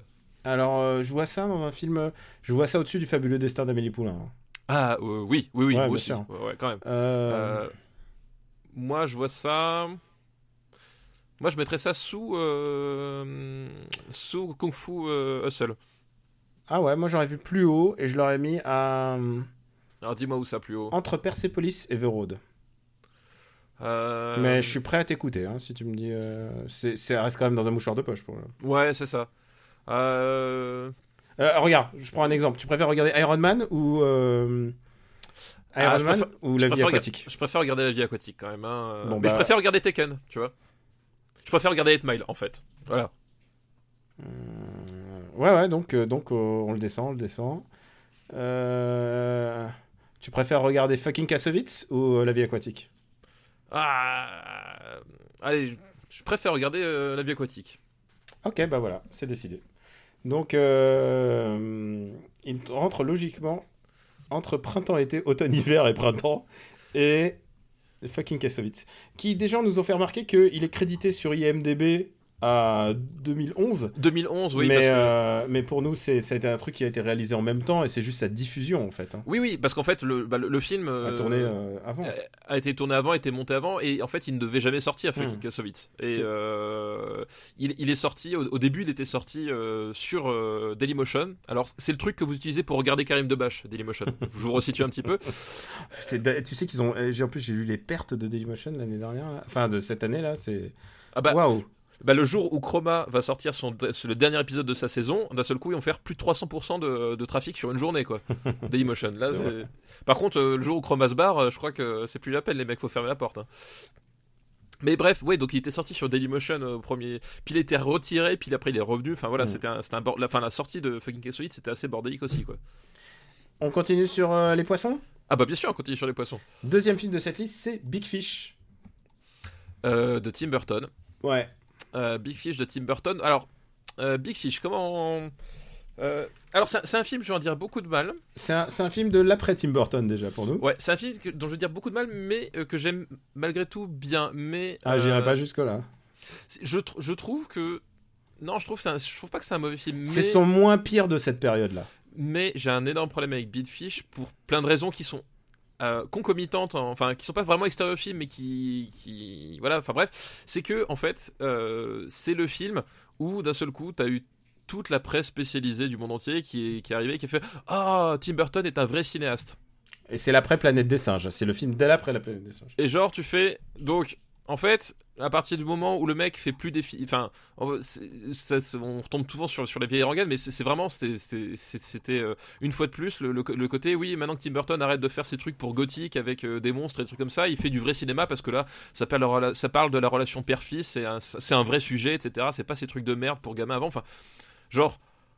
Ah Et euh, déjà, ça rend le film détestable, c'est que il, a, il, il adoré par toute une bande de connards qui, qui ne savent pas apprécier le, le vrai cinéma en dehors du son, Moi de son j'essaye de, genre. j'essaye de pas de pas tenir ça Mais- en, en- oui, bien en sûr. compte. Mais, Mais- mais oui. mais ça a été, faut, faut se rendre compte de ce que ça, ça a été hein, d'un point de vue. euh, quand t'as aimé le, le Tim Burton euh, d'Edouard aux mains d'argent, euh, de Mars Attacks, euh, d'Ed Wood, enfin, quand t'as été, t'as aimé le Tim Burton, voilà, de, de, de Vincent, enfin voilà, ce Tim Burton-like. Après, on vient de dire ah, de ah, Beetlejuice, ouais. de Beetlejuice, euh, et qu'on te dit ah ça y est, il fait enfin du cinéma. T'as envie de crever quelqu'un. L'argument marketing maintenant, c'est de dire ah, c'est son, il revient au top. Euh, Dans Voilà, Big, Eyes, il nous l'avait vendu. euh, ah, c'est le retour en grâce. Faut juste pour resituer quand même cette décennie terrible pour euh, Tim Burton. 2001, c'est la planète des singes. Oui, Donc, qui est pas euh, très très haut dans notre classement. Non, pas vraiment. mais qui peut dire merci au cinéma français d'être remonté finalement euh, quelque part euh, suffisamment haut, hein, parce que Ouais. je crois que sans, sans le cinéma français il serait encore tout dernier quoi. Sans rentrer dans les détails de chaque film, parce que sinon on va, on va pas en dire. 2003, Big Fish. 2005, Charlie et la chocolaterie. Oui, oui, oui. Ouais, ouais, ouais. 2005, Les Noces funèbres. Ouais. Donc c'est en plus c'est un c'est une. C'est en plus c'est son c'est son truc, c'est de re- c'est d'être avec un co-réalisateur et de de prendre tous les crédits pour lui. Bah Euh, oui, ouais. oui, bah en même temps, il prenait il avait déjà pris les, plus ou moins les crédits pour l'étrange de Monsieur Jack Ouais. qu'il n'a pas réalisé donc Ouais. Euh, oui, mais bon, il faut vendre ton film. hein. c'est ça. Donc Noces funèbres. Ensuite Sweeney Todd, qui est euh, qui est pour moi peut-être son pire, jusqu'à Alice au pays des merveilles, qui est pour moi son pire. Ah c'est ouais, ouais. C'est quand même une décennie très compliquée, quoi. Ouais, ouais. Donc oui, effectivement, Big Fish là-dedans, c'est son bien. Et je- c'est un film que je que je tolère en fait. Euh, non, moi, je- pour moi, c'est vraiment trop mièvre con, quoi. mais c'est hyper voilà, c'est hyper mielleux. C'est en fait c'est- et c'est là tout Il y a problème, du bon que dans chacun de nous. c'est un film qui est vraiment tellement tellement littéral quoi. Genre Ouais. c'est effectivement t'as des personnages qui c'est ce genre de film où le personnage va, va te regarder face caméra et dire on a tous du bon en nous, il faut aimer son prochain. Enfin C'est ah, ah, à, ok. côté, à côté, euh, à côté le, le fabuleux destin d'Amélie Poulain, c'est une vision noire de la société française. Voilà c'est ça. C'est que là, Euh, là, on te parle de, de choses un peu dramatiques, mais à chaque fois, c'est sous un prisme positif. Et, Et, euh, et- et ouais. en plus, il y a des vraies gueules de ciné. Il y a Steve Buscemi dedans, tu vois. il y a des... Y a Albert Finet aussi dedans. Enfin c'est En plus, il y a Albert Finet, ouais, c'est vrai. Ouais, c'est donc ouais non. Puis il y a Jessica Lange aussi dans mon souvenir. Enfin genre voilà il y a Ouais, il a un super casting, quoi. il y, a, il y a du casting et voilà. Et moi c'est un film j'aime je tolère mais voilà il c'est vrai que il peut enfin c'est un film tu ressors tu t'as chopé le diabète quoi. Ah, c'est euh, c'est trop mielleux. C'est plus. Genre, si vous pensiez que Forrest Gump, on a été dur avec Forrest Gump, c'est- c'est. Encore plus. Oui. Et surtout, que- surtout que t'as pas la virtuosité de, de Zemeckis. euh, Ah et le propos historique et tout ça, quoi. Ouais, ouais. c'est vrai que là, euh, il y a- il y a- je trouve qu'il y, y a certaines séquences qui fonctionnent bien, mais bon, le film, enfin, tu sens, euh, c'est pareil aussi. Enfin, on va dire que je, je suis mauvais esprit, tout ça. Su- Surtout pour un père de famille et un professeur des écoles, mais genre, tu sais, c'est comme les, les, les rockstars qui commencent à avoir des gamins et qui commencent à écrire des chansons pour leurs enfants, quoi. Ah Genre, bah oui, non, mais. Ah non, ta Mais- gueule, on s'en branle. C'est- ma, ma punchline préférée de dire euh, avant, avant Tim Burton il réalisait des films et puis euh, il a fait la pire chose qu'il ait jamais fait c'est qu'il s'est marié quoi. Ouais, Il s'est marié, là, il a eu des gosses et il a fait des films pour ses enfants. et- et là, c'est vraiment ça. C'est genre euh, le témoignage pour mon fils, machin. Enfin, ok, d'accord, mais t'as peut-être moyen de le faire en, en faisant un film qui soit euh, plus subtil, plus intéressant, plus creusé. Enfin, t'es pas un- obligé de le faire comme ça, quoi. Il voulait faire un truc j'imagine c'est solaire, tu sais genre plein de messages d'espoir et tout mais mais du coup c'est- on a c'est comme un bonbon quoi, ça, ça finit par te faire mal aux dents quoi. Ouais, ouais, non, mais c'est ça, quoi. Donc, euh, donc oui, ouais, Big Fish, c'est. J'ai un rapport compliqué à ce film-là, mais je- disons que j'ai bien aimé, mais jamais la vie je voudrais revoir, je pense. Oh non non non non, moi je, jamais je voudrais revoir ça. Euh, où est-ce qu'on met ça? Ouais, ouais, Je Moi je, je te mets très très bas déjà, je commence. hein. Bah, dis- va- dis- dis-moi où Euh, tu, tu le mets. Je préfère Cusco. Euh, où est-ce qu'il est Cusco? Attends, attends. Euh, non, j'ai vu un titre de. Tu vois, genre Terminal. Tu vois, déjà, je pense, je pense à cette euh, catégorie-là. Et- Euh, euh, N'oublie pas oui. que Sweeney Todd est 140ème. Oui, mais par contre, ça va au-dessus de Sweeney Todd. Ah non, hein. non, évidemment, mais Sweeney Todd, on l'a déjà démonté une fois. Euh, je préfère Baise-moi, tu vois. euh, écoute, on peut le mettre. euh, Ah bah regarde, il y a un cap, je sais pour toi, c'est un film cap. Moulin Rouge, tu préfères. Tu préfères euh, je, pr- je préfère Big Fish. Ok, donc déjà, on il n'ira pas, il n'ira pas sous, sous Moulin Donc, Rouge. donc ça, va, ça va entre Terminal et Moulin Rouge, déjà. Ouais. Voilà, on sent à peu près. Est-ce qu'on peut le mettre juste sous, Baise-moi, en fait? On le met sous Baise-moi. Voilà. Putain, on est, on est très, on est très, très en adéquation. C'est, on, est notre, diplomate. notre projet. Voilà, c'est notre projet, on est diplomate. Ce n'est pas After Eight ici. Voilà, nous sommes dans la conciliation, nous sommes dans la gravure dans le donc c'est quand même un business sérieux. Et, et pour ça, il faut euh, Il une méthode que soit- scientifique. Il faut que ce soit sérieux. Voilà, il Voilà, faut que exactement. vous puissiez en parler autour de vous. euh, Euh, dire ah là là, euh, voilà. Parce qu'après tout, ce qu'on ce qu'on dit est incontestable, donc euh, autant le faire bien. Est-ce que tu as une idée de quel est le dernier film de la liste de Nikoto? Euh, non, là tout de suite, non, j'ai le cerveau un peu en, en vrac, alors euh, non. C'est. Euh, attends, euh, t'as le cerveau en vrac? Pourquoi? Ah oui, parce que. C'est un, film- fatigué. c'est un film qui s'appelle Swordfish, Opération Espadon. Oh, Et Alors- vous entendez de rire, c'est qu'on on aime Alors- ce film. alors, Opération Espadon. En plus, non, mais Opération Espadon, je, je l'ai vu au cinéma. Ah putain, euh, eh, avec, avec ta- c'était ton film de rencard en plus. Non, Ça- c'était pas mon film. Non, non, non, non, Ça quand même. été génial. Non, non, je, connaissais les limites euh, de Madame euh, quand même. Je- mais c'était bon. Je l'ai vu au cinéma et j'avais strictement aucune idée. Euh, c'est pas le réalisateur de de Triple X en fait. Non, non, c'est ré- pas- réalisé par Dominique Senna. Ah oui, c'est Dominique. C'est le mec qui a fait Gone, with- Gone in 60 Seconds, Oui, tu te c'est souviens ça, Dominique Senna, tout, tout De à fait. Avec Nick Cage. Oui, Nick Cage et Angelina Jolie, oui, tout à fait, c'est là, Ouais. c'est lui. Oui, enfin, c'est un mec de Et il a, zone quoi. il a réalisé Whiteout, qui est, un de mes, un- qui est une de mes BD. euh, J'adore cette BD. Et il en a fait. euh, euh, on s'en bat les steaks, quoi. Il a fait, il a fait un truc euh, avec Kate Beckinsale, Kate Beckinsale dans la neige. C'était pas très Putain, bien. il a fait aussi la- le dernier des Templiers en fait, si je me souviens bien. Ah Le Avec- Season of a Witch? Euh, oui, avec Ah, Nicolas Cage. J'adore ce film Il est tellement bête Bon, bref. C'est Nicolas Cage avec des cheveux longs et Ron Perlman qui, faut, qui joue au chevalier. C'est Ouais. tellement, génial. Voilà, donc Ah bref, revenons sur Opération Espadon. Je, Euh, Vivement qu'il réalise de nouveaux films. Euh, donc l'histoire, c'est euh, c'est un film qui se veut un peu un peu edgy, tu vois, genre sentir l'air du temps. Oui, alors, tu crois il pas... si- Oui, voilà, vas-y. Voilà, donc c'est ça, c'est qu'ils se sont dit, euh, qu'est-ce qui marche en ce moment? Et ben Matrix, ça cartonnait. Les geeks, les geeks, les, Voilà. les gens qui vont Internet, Internet est, une, est un tru- nouveau truc là. Et côté les gars, j'ai découvert un super truc, ça s'appelle Internet, et on va le mettre au cœur du film. Et, euh, et donc l'idée, c'est qu'en fait, c'est un- une histoire de braquage, jouée par John Travolta, qui visiblement veut se venger de son coiffeur, qui lui a fait une permanente absolument abominable. Et euh, pour ça, il a besoin, euh, Restez, de, restez avec nous, restez avec nous, ça va empirer. il a besoin de euh, Hugh Jackman. Donc Hugh Jackman, Qui n'a Qui- pas besoin de Hugh Jackman en t-shirt sale et sale et moulant qui est un, un charismatique euh, hacker, euh, hacker ordinateur. euh, voilà, il, est hacker Le meilleur hacker de, de tous les temps. de tous les temps. Et et euh, et- et- et il y a- cette Et- scène, y a cette, attends, attends, la scène de recrutement. Ah oui, oui, le scène La- de recrutement, vas-y. Voilà, parce qu'à un moment donné, donc euh, Hugh Jackman, en fait, il a bon fond. C'est le gentil de l'histoire, tu vois. il- Ah. un mec, il, il est hacker, c'est un don qu'il a, mais il- en fait, il veut pas faire du mal aux gens. Enfin, bon, bref, on, s'en branle de ta Il, vie. il veut télécharger du porno, c'est tout ce qu'il Voilà, c'est tout, tout ce qui intéresse, c'est récupérer les, les dernières vidéos porno qui, qui, qui, qui sont sur Internet. Enfin bref, et il se retrouve un peu embrigadé là-dedans, un peu contre lui, malgré lui, parce que il est contacté par euh, Berry, euh, qui sert d'appât. Enfin bref, et donc euh, Il arrive devant elle. Et là, il y a John Travolta débarque. John Travolta débarque, euh, qui, qui arrive en, en faisant son, son John Travolta période, euh, période Battlefield Earth. En fait, enfin, c'est la période où John Travolta, il pense qu'il est au sommet du monde, sauf qu'il est déjà archi ringard. Euh, Et, et, il est redevenu ouais. et c'est genre, il, il, il, il joue pas, il est sur une autre galaxie. Enfin, je pense qu'il il est. je- je- je- J'ai pas lu de compte rendu du tournage, mais je pense qu'il devait être complètement perché. Je me euh, suis pas mal penché sur ce, sur ce film, hein, je, te, je te cache pas. Donc, euh, C'est une production de Joel Silver, donc ça, ça annonce déjà un peu ce qui peut se Voilà. passer. Et donc, pour prouver que, euh, que c'est le meilleur euh, hacker du monde, il lui demande d'infiltrer, je sais plus quel serveur, je sais je pas, le FBI, la Maison Blanche, j'en sais rien, enfin, un truc dans ce style-là, euh, tout en se faisant sucer. Voilà, c'est ça. C'est ça le point important, c'est qu'il lui dit si t'es si bon que ça, t'arriveras à hacker ce serveur super euh, tout en te faisant sucer, parce qu'évidemment, se faire sucer, ça déconcentre, comme chacun sait. Et donc, euh, voilà. Et Et, Jackman et sous la menace d'une arme. est sous la menace d'une arme. Et Hugh Jackman, il n'est ni perturbé par la sucette, ni perturbé par le flingue, parce que c'est le meilleur hacker du monde. Et moi, je trouve que c'est la caractérisation de personnage la plus euh, excellente qu'on ait jamais vue de- en termes de cinéma. Meilleur entretien, entretien d'embauche. Voilà, J'avais écrit un article voilà. sur les débuts d'Internet au cinéma euh, il y a un bout de temps. Et j'avais utilisé cet exemple, genre c'est vraiment les films où c'est n'importe quoi. Et, et Hugh Jackman il disait ouais avant les geeks euh, c'était déjà avec des lunettes et plus moche. Et moi je voulais montrer qu'on pouvait être aussi beau gosse. Et... Oui, c'est ça. beau gosse et faire du hack. Alors effectivement tu nous as montré qu'on pouvait être beau gosse et faire du...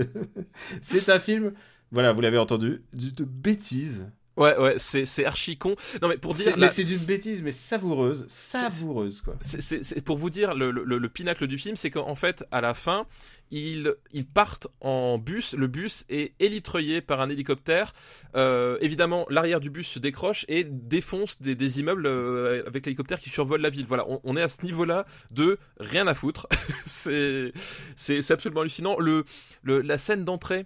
euh, est très étrange, elle se la joue un peu Tony Scott en fait. Euh, Ah ouais, c'est très... il y a des velléités très très Tony Scott là-dedans. euh, c'est hyper Tony Scott parce qu'en fait tu, euh, tu vois John Travolta qui discute donc Tony Scott slash Tarantino hein, Mhm. euh, t'as, John Travolta qui fait une espèce de monologue je, je sais même plus le sujet genre à super serré avec, avec des, des plans hyper serrés sur ses yeux sur ses mains sur sa bouche enfin avec une esthétique enfin vraiment Tony Scott avec des, un filtre jaune vert voilà et à la fin t'as une explosion en, en bullet time d'une banque qui revient enfin il y, a- il y a un côté et genre tu dis ok, pourquoi pas, c'est bizarre. Puis après, le film, il arrête complètement ça. Genre, euh, et puis là, on montre Hugh Jackman qui se fait sucer pendant qu'il tape sur un, sur un écran d'ordinateur.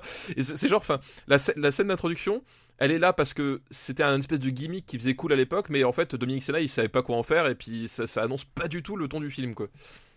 Ah putain, mais quel, quel grand film nul. C'est un grand, grand, grand film nul. Ouais, c'est c'est Euh, con, euh, c'est- Évidemment, archi le, con. le début est beaucoup plus drôle, évidemment, la fellation, ça se pissait de rire.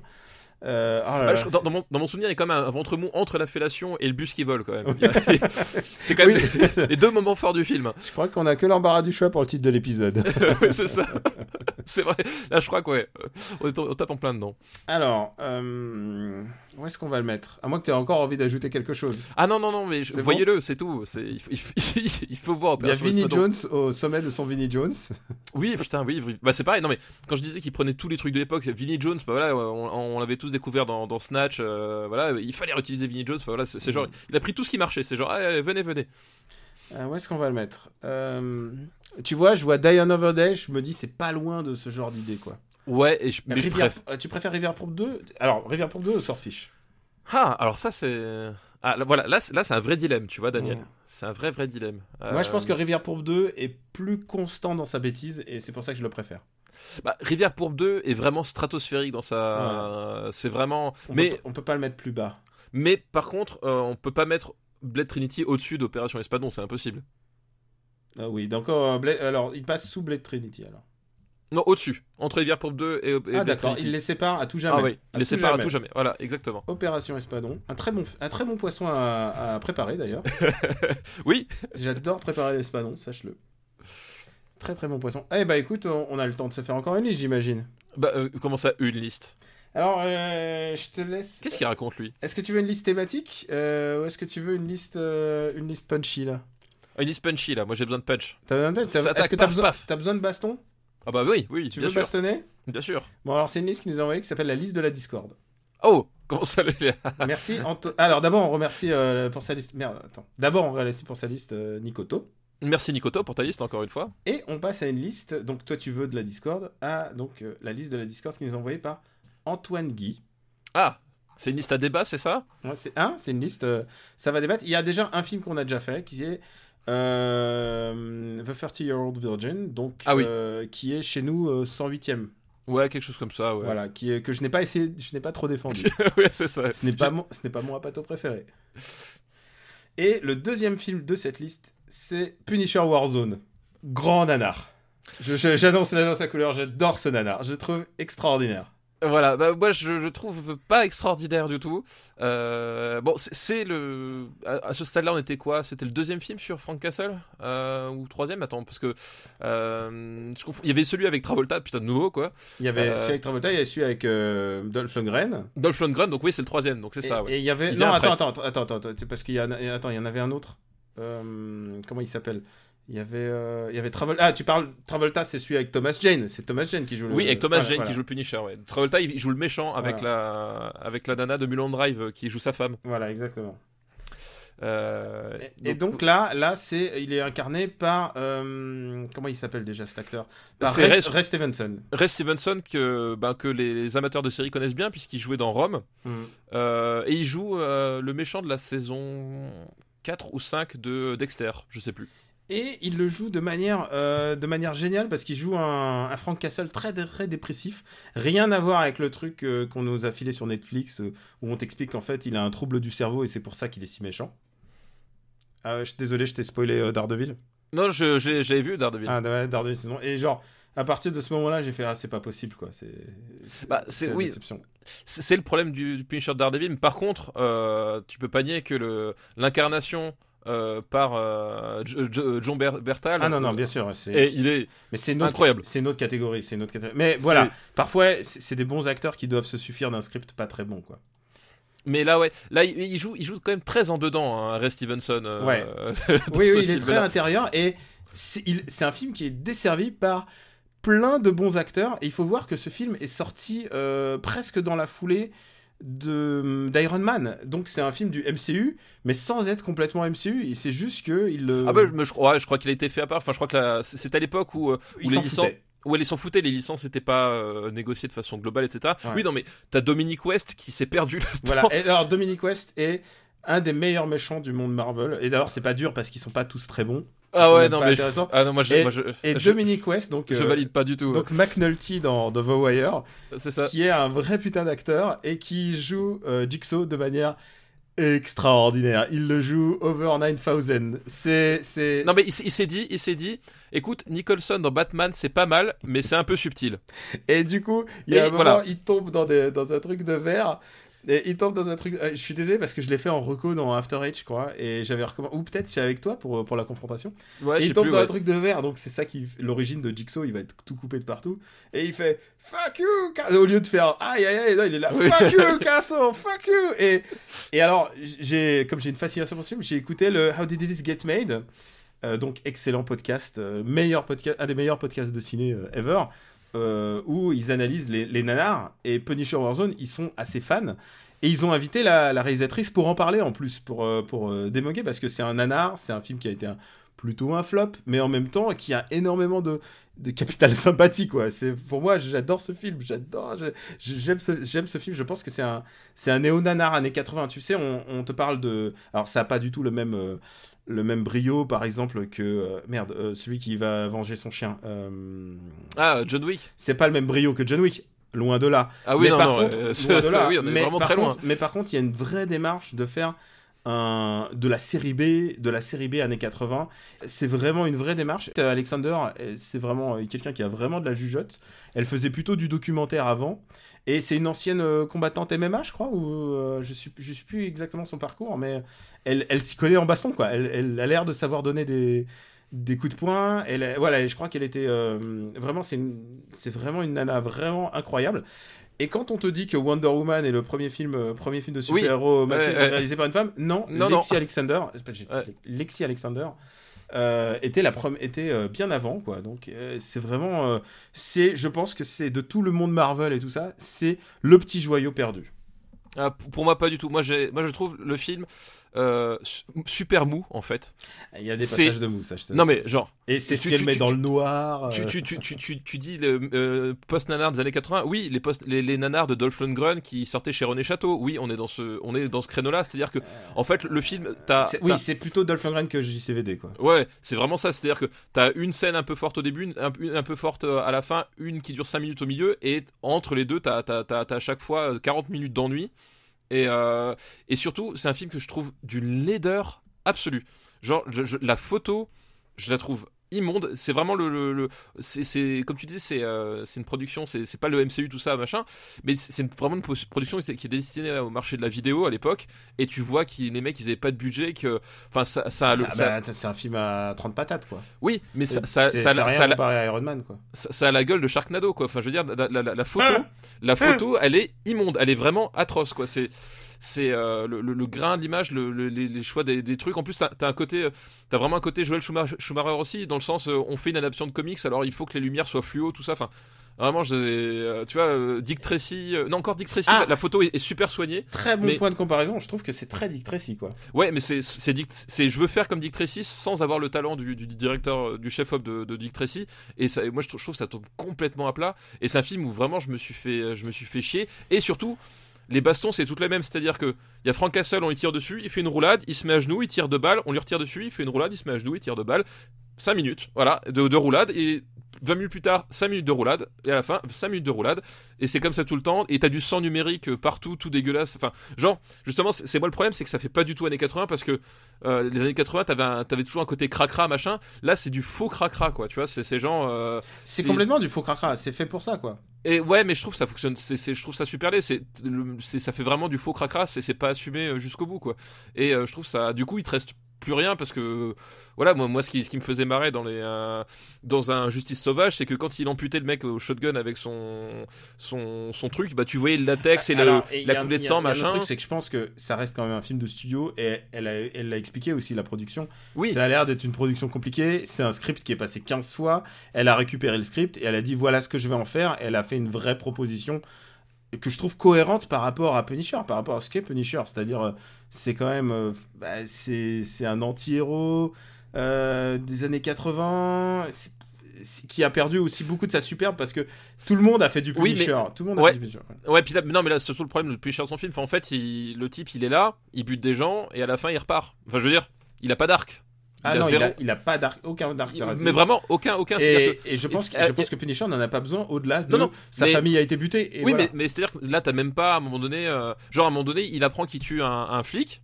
C'est ok, c'est une donnée de plus dans son truc. tu sais, Genre, t'as t'as- t'as plein de trucs qui sont qui, le récit et qui mènent nulle part, quoi. Il y a vraiment, il y a aucun, même dans les méchants. Enfin, je trouve qu'il y y y a d'arc pour aucun personnage. Tu te, voilà.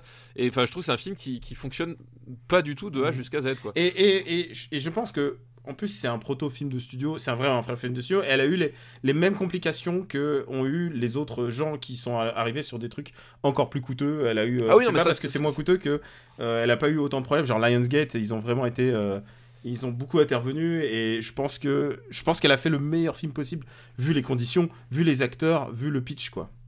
Non, ça c'est ça c'est possible. Effectivement, il y a une prod, mais Et, et surtout, film, voilà, j'ai que- j'ai un, j'ai plaisir un peu débile de regarder ce film.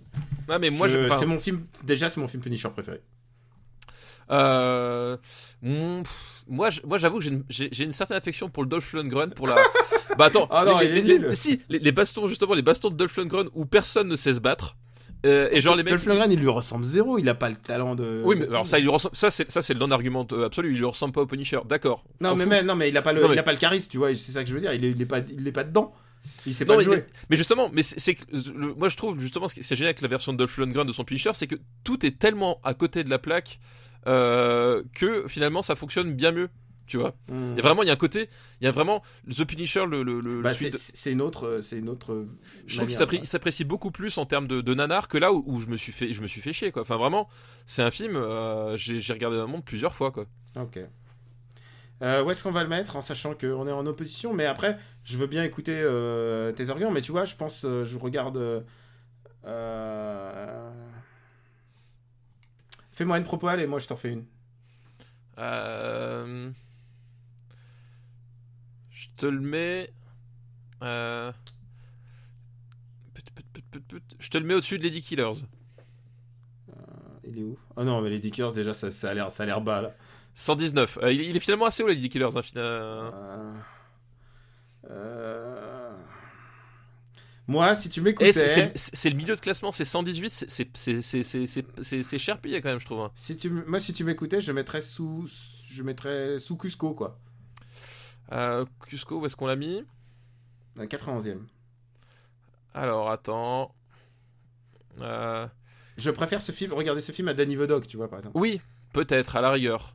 Mais je Et préfère vois, regarder. Et, c'est un plaisir. Voilà, allez, écoute, on, on coupe la poire en deux. C'est un plaisir très proche de, pour moi, des, on- que des 11 commandements, mais en super-héros. Donc, je le mettrais entre Step Brothers et les 11 commandements. Alors, non, tu me mets au-dessus de Step Brothers. Ah, ah, ah, c'est ça que je voulais entendre. Ah. Tu sais, me prends par les sentiments. Ah, en plus, je t'ai bien, je t'ai euh, fait une full narration quand même. Ouais, Punisher Warzone est Eh. désormais le centième film. Le centième film des, des, des, des années 2000. Non, mais Et surtout, l'histoire retiendra que, je- que, que j'étais magnanime. non, non, mais bien sûr. Mais attends, à chaque fois que t'as magnétisé, je, je me souviens. Et, et il est très au-dessus de Hulk, et très au-dessus de beaucoup Ah oui. d'autres films Ouais, Marvel. voilà. hein. Donc, tu vois, je te, je te l'ai Je pense, c'est un de mes films Marvel préférés. hein. je te, je te l'ai accordé, il n'y a pas de. Voilà, tu vois. y a- Voilà. C'est au-dessus de Step Brother, moi, c'est le principal. Alors là, on a un top du classement pour moi. Parce qu'il a, il a bien sûr vu, vu assez juste dans, notre, dans, dans- dans nos, nos Dans notre. Discord.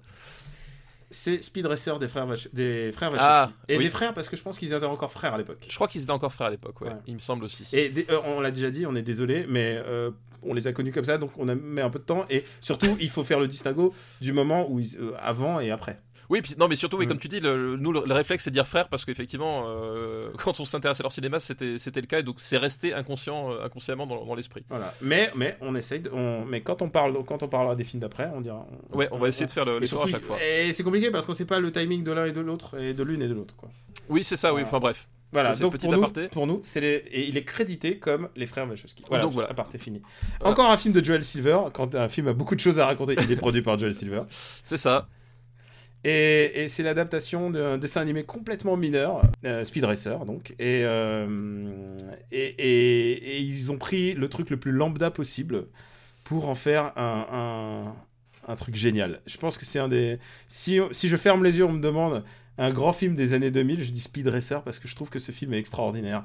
Visuellement, euh, c'est une des plus grandes adaptations d'animé qui ait jamais été faite en fait. Si tu regardes ce film, la scène d'intro, je pense que c'est une des plus, une des plus belles scènes que les Wachowski ont jamais filmé, Euh, puisque c'est une scène où on voit Speed Racer qui a un flashback sur toute sa vie et qui en même temps vit, et ça les gens qui jouent aux jeux vidéo euh, et surtout à Mario Kart connaissent, il, joue, il est en train d'affronter le ghost de son frère, ce qui, ce qui lui reste dans sa mémoire de, son frère, et, du coup à travers cette scène qui, a qui à la fois une espèce de synergie de tout le film de, de cinéma de Wachowski et en même temps qui raconte la vie de ce gamin et sa douleur et euh, qui finalement, euh, c'est la fin de cette intro, euh, finalement renonce à battre son frère. Il, veut encore croire en son frère, en l'esprit de son frère, donc il renonce à battre le record de son frère.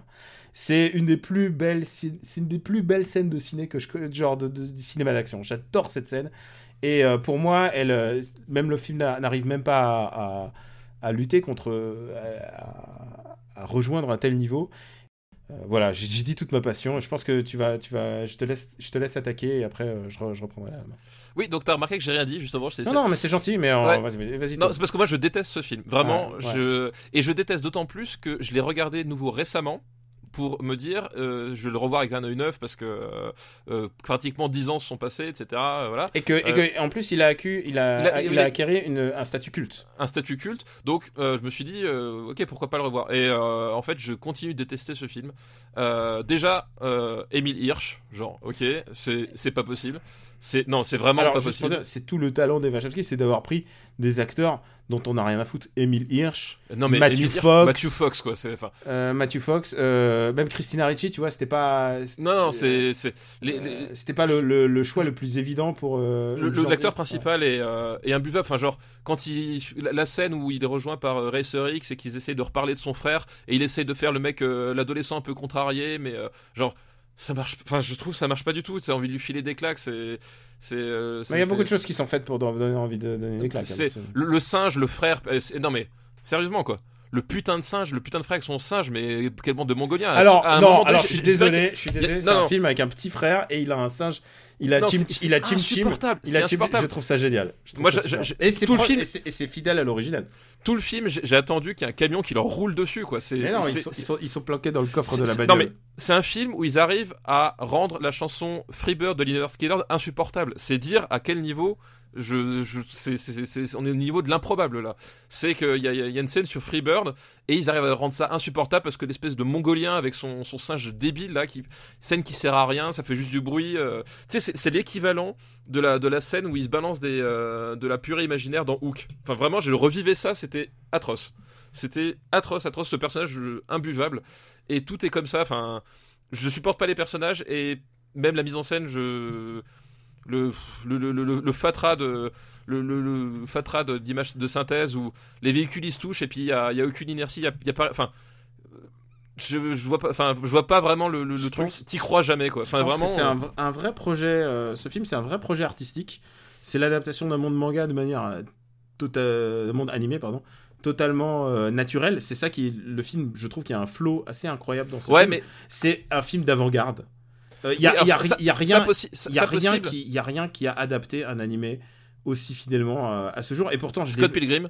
Non, non, je trouve que Scott Pilgrim. Ah, moi je trouve que Scott, moi, je- enfin, il y a un côté proto Scott Pilgrim, sauf que Scott Pilgrim, je trouve ça vachement plus Non, non, Euh, Scott Pilgrim est vraiment inférieur quand même. Vach- vachement, vachement plus euh, cadré, vachement plus pertinent.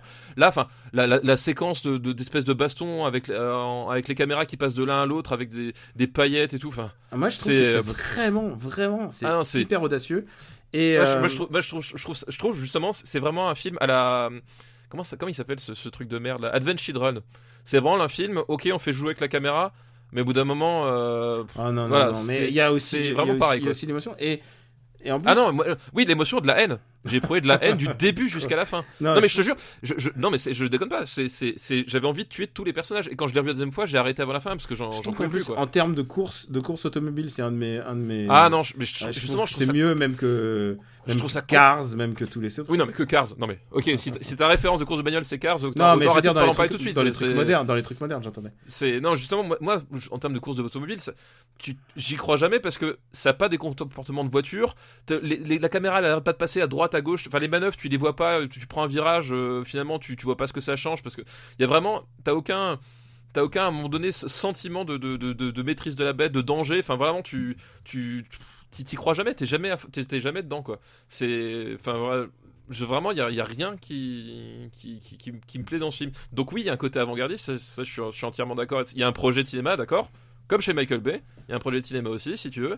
Mais je déteste ce film de, de A jusqu'à Z. Quoi. Je, j'ai une passion pour ce film, je le trouve viscéral. Je trouve que il n'y a pas eu de, il y a pas eu de de- d'animé aussi bien. Et je te parle d'animé, hein, parce que euh, regarde ce que les Japonais font de la, de l'ani- de propre animation. euh, euh, je sais pas si t'as vu l'attaque des Titans. Je sais pas si t'as vu. Non, euh, j'ai pas- j'ai pas si vu t'as vu euh. Lupin, euh, enfin Edgar détective cambrioleur en film. Si t'as vu tous ces trucs ou tous les toutes les autres adaptations de la Tatsunoko qui sont littéralement des films de série Z euh, avec un peu plus de budget. Euh, le Japon sait pas adapter ses propres trucs et tout d'un coup t'as Ah deux bah ça, ça, ça, je veux bien te croire que, Ouais, que ah, c'est peut-être mieux que ces trucs-là. Ça, ça, effectivement, ça, je, ça, je te crois sur et tout d'un coup t'as deux Américains qui ont vraiment une vraie idée de comment comment euh, euh, bah, c'est des thématiques simples hein. c'est euh, la revanche du frère euh, euh, les histoires de famille l'honneur le déshonneur enfin tu vois des trucs euh, c'est des trucs tout simples c'est des archétypes et je trouve que c'est vraiment hyper audacieux et je pense que c'est un des films les plus sous-estimés des années 2000 Ah non, moi, je- moi, je, moi, je, voilà, comme dit, je l'ai revu exprès et euh, je, vraiment, je, je déteste ce film. Enfin, il, m'agace du, du début jusqu'à la fin, quoi. Vraiment, c'est, c'est, c'est, vraiment, j'avais envie de crever les personnages, quoi. C'est, Alors- c'est, c'est, c'est viscéral. Moi, alors, je vais te dire un truc. Moi, je moi c'était un. euh, notre top 10, il commence à être un peu lourd. Je l'aurais peut-être pas mis dans le top 10 maintenant. Mais je l'aurais mis dans le top 20. Euh, pour moi, c'était, euh, pour moi, c'est meilleur que Ratatouille. Euh, Et, et il faut qu'on se mette d'accord. Faut qu'on se mette, ouais, parce que moi, je, Oui, moi, je, préfère regarder l'hiver pour deux. euh, voilà, je, tu vois, je, je Ouais, mais ce il faut stade-là, qu'on se quoi. mette d'accord. Il faut, il faut à la fois que tu respectes mon, mon truc et en même temps que je t'écoute. Voilà. Euh, Qu'est-ce que serait ton top si jamais tu avais à négocier Et Moi, je te dirais. Pour moi, je peux pas le mettre au-dessous de euh, Goodbye Lenin, tu vois. Attends, Goodbye Lénine ou qu'il est, où qu'il est 33e. 33ème. Pour moi, c'est vraiment un top tier. Pour moi, c'est mieux que Valsa avec Balchir. Alors, attends. C'est mieux que Monsters Inc. Euh, Moi, pour moi, c'est pire que vraiment que 80% de tout ce qu'on a déjà vu. Mais moi, ma limite, ce serait euh, ma limite, ce serait 28 jours plus tard. Je peux pas le mettre au-dessus. Et c'est 38ème, c'est super haut pour un film que je peux pas- déteste. Je peux pas le mettre au-dessous de, au-dessous de Up. C'est pas possible pour moi. Ah, mais, mais moi, je- c'est vraiment et 38ème pour un film que vraiment je. Ouais, mais. tu vois, je, je préfère regarder 40 ans toujours plus haut, tu vois. Oh, putain, c'est chaud. Ah non mais, je- Ah, non, mais, je- euh, quand je te dis que je déteste ce film, c'est c'est vraiment détester. C'est pas c'est pas je le trouve pas bon. Je, je suis au-delà de ça. Je suis Ouais, dans je comprends, une mais haine du film. là j'essaie de négocier et je parle en behalf de tous les gens qui, pour moi, qui est un des, un des, un des films les plus sous-estimés des années 2000. Ah mais Et- non, et j'en 28 cour- jours plus tard, c'est vraiment ma limite. haute. comme d'habitude, et même si tu aimes pas ce film, tu encourages bien sûr les gens à se faire un avis, quoi. Ah oui, bien sûr. Non mais après évidemment. Ah, Évidemment.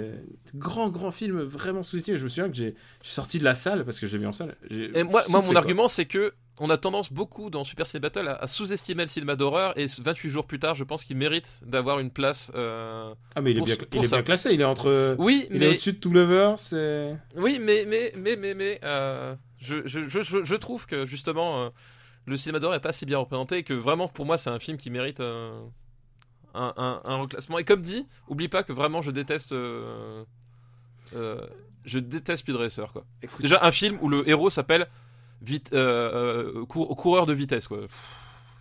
C'est- bon quoi. oui, c'est pas ta ça cam. Ça, ça, on a saisi que c'est pas ta Ça, voilà. Non mais voilà, je, je peux prendre n'importe quel détail, je, je vais je vais soupirer dessus, tu vois. Est-ce que tu me laisserais pas entre The Wrestler et Valsa avec Bashir euh, non. Non, c'est vraiment trop Non, abusé? ouais, non, vraiment, vraiment, vraiment, je te dis 28 jours plus tard, c'est je peux pas plus, quoi. C'est pas possible. C'est vraiment un film que j'adore. hein. Oui, je sais, ouais. Mais c'est vraiment un film que je déteste. Tu vois, c'est- même pas que j'ai des réserves dessus, c'est que voilà, je suis. Voilà, qu'est-ce que. Putain, parce que ça veut dire que. Ceux qui... Alors, mais attention, hein, parce qu'il y a d'autres films que je sais que pour toi sont top tier, et attention, ça va renégocier, hein, du coup. Ah oui, mais, mais, mais, je, mais, je, mais je- je pense que je t'en ai laissé pas mal, à mon avis, pour argumenter. C'est vrai, c'est vrai. Mais. Euh... Mais là, là c'est vraiment un truc, euh, voilà, tu vois, c'est. C'est vraiment un truc, je, vraiment ce film c'est viscéral, je peux pas. Mais, mais le- laisse-le moi quand même au-dessus de Up, quoi. Non, 28 jours plus tard. Et je crois que c'est la première fois que je te laisse, je te laisse vraiment une limite aussi stricte, quoi. D'accord, mais euh, voilà, mais euh, les gens m'auront entendu. Speed Racer.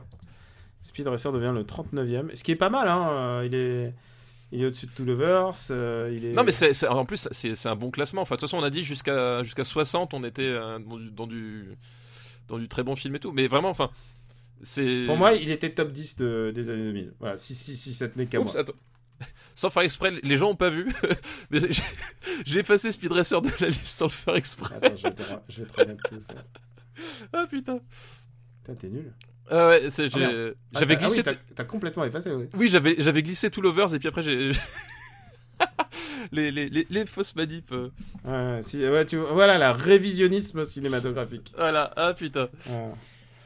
Bon, bah écoute, je crois qu'on s'est assez bastonné comme ça. Ah Euh, non, non, une petite dernière, on peut pas rester non, non, sur, non, sur ça. non, Allez, non, Daniel. Non, non, non, non, c'est assez bastonné.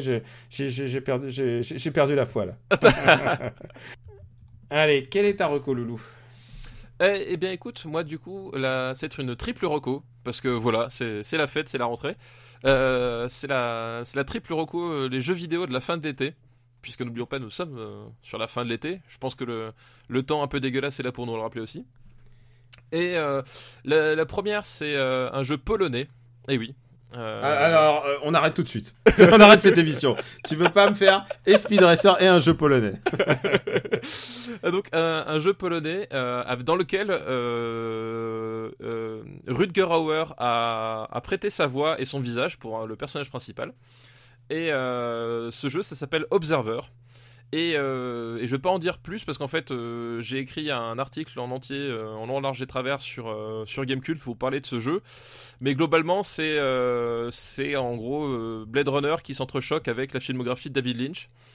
Et, et c'est un walking sim. Alors toi, je sais que t'aimes bien les walking sim. Euh, Je suis pas, je suis pas réfractaire et je pense que quand ils ont un propos, ça m'intéresse. ouais. Voilà. Et ben du coup, pour moi, c'est pareil. Je, je, suis plutôt euh, historiquement un joueur de, de FPS, enfin de jeux à skill, et etc. Voilà. Euh, mais effectivement, quand le, quand comment dire le, le genre euh, s'adapte à, finalement ce qui, ce qui est proposé, j'ai aucun souci avec les walking sim. Et moi, je trouve que là, c'est le cas. C'est-à-dire que c'est dans son genre, c'est vraiment vraiment un très très bon jeu. Vraiment très prenant. Donc, euh, faut, faut, faut le savoir, faut aimer le, le genre, hein, faut aimer les, jeux qui se font finissent en 10 heures en ligne droite, machin. Mais ce qu'il propose, je trouve ça vraiment. Enfin, voilà. j'étais bien retourné par ce jeu-là. Donc, allez voir, allez lire le test sur Gamecult pour avoir plus de précision. Puis sinon, achetez-le. Ça coûte 20 balles, je crois, ou 25 balles, un truc comme ça. Donc, euh, c'est pas très très cher non plus. La deuxième reco, c'est un jeu qui nous revient de- des temps passés. Et euh, là, je sais que euh, ce sera la fin de la Discord de Daniel. Euh, ce sera Windjammers. Ah, Voilà, Windjammers qui a été réédité cet été par Dotemu. Euh, donc euh, en fait c'est euh, comment dire ça? C'est Windjammers en gros c'est un jeu de, face à face hein, avec des frisbees. Voilà. T'as une arène t'as deux joueurs l'un contre l'autre et t'as un frisbee et en fait l'idée c'est rattraper le frisbee avant qu'il aille dans les cages derrière toi pour marquer des points. Et en fait c'est un jeu on, pourrait croire que c'est un espèce de dérivé de Pong euh, tout ça mais en fait non c'est vachement vachement plus subtil que ça vraiment Windjammer c'est un jeu tu tu peux très bien y jouer de façon complètement comment dire euh, morne. C'est-à-dire passer complètement à côté du truc renvoyer les machins puis à un moment donné tu fais une erreur t'as le le le frisbee qui passe et l'autre marque un point euh, voilà. Alors qu'en fait non t'as plein de façons de, d'envoyer tes coups t'as plein de subtilités au niveau du placement la façon de renvoyer le euh, le, le frisbee la façon de la force avec laquelle tu renvoies les coups spéciaux arrêter le truc enfin c'est une, une profondeur de jeu- vraiment hallucinante qui est, que tu vois pas forcément au premier abord et c'est vraiment et ça donne des, affrontements super super tendu en fait. Enfin, genre en face à face, c'est euh, c'est un jeu, c'est pas pour les gens nerveux, tu vois. Enfin c'est pas pour les gens cardiaques plutôt. T'as vraiment t'as vraiment moyen de te choper des crises cardiaques super vite. Et donc ils ont fait un, un- remake très respectueux avec euh, voilà ça, ça- ça- c'est vraiment hyper fidèle au truc. Ils ont pas rajouté de, de trop de, de trop de choses. Ils ont pas rajouté de personnages principaux, pas de pas d'autres trucs. Ils ont vraiment essayé de, de respecter scrupuleusement et ils ont mis un, mode en ligne. Et ce qui permet ben, un peu de voilà d'aller se frotter euh, au tout venant d'internet euh, pour des parties assez endiablées. Et donc voilà, Windjammers, euh, ça reste indémodable quoi. Et surtout que dans le genre, on n'a jamais vu revu un jeu pareil quoi. C'est vrai qu'ils avaient la patate, hein, tous ces jeux là, entre Soccer Brawl, euh, Windjammer. Ouais ouais. oui, mais Soccer Brawl est bourrinos quoi. Côté Windjammer est plus subtil. Oui, mais Windjammer est vachement plus subtil et c'est ça le truc, c'est que comme dit, tu te rends pas forcément compte sur les premières parties ou si tu joues avec quelqu'un qui, bah, qui découvre le jeu comme toi, en fait, euh, euh, ça te paraît un peu mou, un peu sans intérêt, machin. Mais en fait, quand tu tombes sur un mec qui, qui, a, qui a compris un peu le système de jeu, tu te rends compte tu fais du- que ah ouais, il y a derrière il y a, y, un- il y a un vrai vrai vrai vrai, vrai truc à, à faire, à jouer, des vrais manips à, à apprendre. Enfin, il y, y a justement un côté un peu jeu, jeu de baston quoi. Euh, au niveau du placement, au niveau des coups spéciaux, enfin voilà, c'est enfin vraiment une toujours une grosse claque aujourd'hui. Et le dernier. euh, Oh là et là, que, que de jeux voilà, trois jeux. Et le dernier, le- les enfants, je vais vous parler de la drogue. La drogue, c'est mal, mais la drogue, ça s'appelle aussi XCOM 2, euh, War of the Chosen. Euh, J'ai replongé dedans euh, avec ce. C'est en fait c'est l'extension de XCOM 2.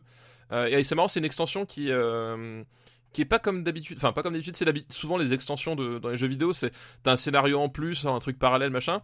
Là, en fait, c'est la. Tu refais la campagne d'X- d'XCOM 2, mais avec des fonctionnalités euh, supplémentaires en fait. L'idée c'est ça. Donc euh, c'est un peu déstabilisant au début quand t'as déjà fait la, quand t'as déjà passé 80 heures à faire la, première campagne, de te replonger dedans parce que c'est le scénario a quasiment pas changé en fait. Euh, c'est le même scénario sauf que t'as as plein de fonctionnalités de, plein de mécaniques de jeu qui sont rajoutées, tu rejoues différemment, mais en fait ça marche euh, toujours aussi bien. Et euh, voilà, enfin c'est un un jeu tactique au tour par tour et pour moi ça reste encore la, référence. voilà, alors c'est un peu fouillis peut-être pour les pour les débutants. C'est-à-dire que t'as plein de trucs. Enfin, du coup, là, le, War of the Chosen, t'as plein de. Plein de fonctionnalités qui se rajoutent par-dessus, euh, que tu peux vraiment comprendre que si tu connais le système de jeu un peu correctement. Puis t'as toute une partie gestion aussi, qui au début peut, te faire un peu paniquer parce que t'as, en gros, si tu veux, t'as, t'as une espèce de, de dev clock qui, euh, qui te suit tout le jeu. Et euh, si tu fais pas gaffe, bah, t'arrives au bout de la dev clock, tu perds la partie et t'es, voilà, et t'as perdu. Et donc euh, au début ça peut être un peu un peu bizarre, mais euh, en fait euh, quand tu connais bien les, priorités de ça, ça se gère bien. Mais voilà donc c'est pas forcément celui que je recommande pour les pour les néophytes, mais pour les amateurs de tactical, enfin voilà, je la trouve super chouette cette extension, moins réussie que la Evil Within à, l'époque du premier XCOM, mais voilà c'est suffisante pour replonger dedans. Voilà comme dit comme la drogue. Le truc, il est, je sais plus, j'ai acheté la semaine dernière, j'en suis déjà à 50 heures de jeu. Et 50 heures de jeu, je sais pas si tu te rends compte, mais ça fait 25 films avec Adam Sandler. Et euh, je trouve que c'est un temps euh, bien employé. Sauf s'il y en a un de bien dedans. Sauf s'il y en a un bien. mais bon, ça c'est une hypothèse. euh, Ah bah non, non, moi Un peu hasardeuse. Je, trouve que tu, tu, tu- tu vas très, très fort avec Punch Drunk Love. Mais... J'ai- complètement oublié que je dois faire des recos après tout ce que t'as dit là. ah, bah, voilà, voilà. Non mais voilà, je, je me suis un peu étalé. euh. Alors, sachant que l'épisode sera diffusé la semaine prochaine, euh, je recommande un film que j'ai vu aux États-Unis. J'ai vu un film qui s'appelle Detroit, donc de Catherine Bigelow, et je suis sûr que tu en as entendu parler. Oui, et ça n'a rien à voir avec David Cage. hein. Dont Oui, le jeu s'appelle aussi Detroit. Oui, alors ce film fait pleurer, mais pas, pas dans le sens. euh, Pas dans le même sens. Pas dans le même sens du tout. oui, c'est vrai que ça, ça aurait pas fait faire une bonne promo pour son, pour son jeu. C'est un, un film qui se déroule euh, au moment des émeutes, donc dans la ville de Detroit, dans les années en 1967, et qui raconte euh, l'histoire d'une bavure policière à l'époque où les flics se croyaient tout permis. Attends, Et euh, attends, à l'époque où les flics se croyaient tout permis, tu veux dire en 2017 oui, bien sûr. Non, mais voilà, c'était c'était une autre une autre période, c'était un autre moment. Et euh, c'est peut-être aussi la- l'actualité de tout ça, enfin, ce qui fait Oui, que... non, mais je- ah oui, il y, a- il y a une vraie résonance. Enfin voilà. Ouais, et le fait qu'elle fasse ce film pile à ce moment-là, avec un sujet comme ça, après ce qui s'est passé à Charlottesville, après euh, les défilés de nazis dans la rue, Puis après, voilà, les, enfin tous les épisodes de l'année dernière avec Black, les- Lives, Black Lives Matter, et- Exactement. et, et qui a vraiment une résonance. Euh, ce qui fait d'abord, en plus d'être un projet cinématographique, Catherine Bigelow est clairement une réalisatrice très très ambitieuse.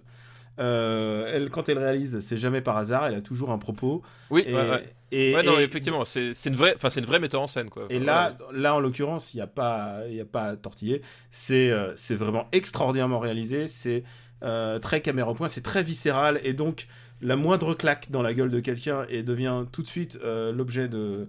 Vraiment, c'est quelque chose de très... parfois même pénible, parce que on parle, je parle donc de, de bavure policière, donc de torture, euh, puisque c'est ça qui est raconté dans cette histoire vraie, mais dont ils ont recomposé les détails au fur et à mesure des audiences, parce qu'il y a eu des jugements. C'est vraiment super bien réalisé. Alors il y a John Boyega que tout le monde connaît maintenant à cause de Star Wars. Et euh, le rôle du méchant, enfin du méchant, parce qu'il y a vraiment, il y a clairement un truc manichéen là-dedans, et il n'y a pas d'ambiguïté là-dessus. Et joué par Will Poulter, qui est extraordinaire. Grand, grand film de Will Poulter. Will Poulter, vous allez le voir partout au, au cinéma. Il était dans Revenant, il avait un petit rôle dans Revenant.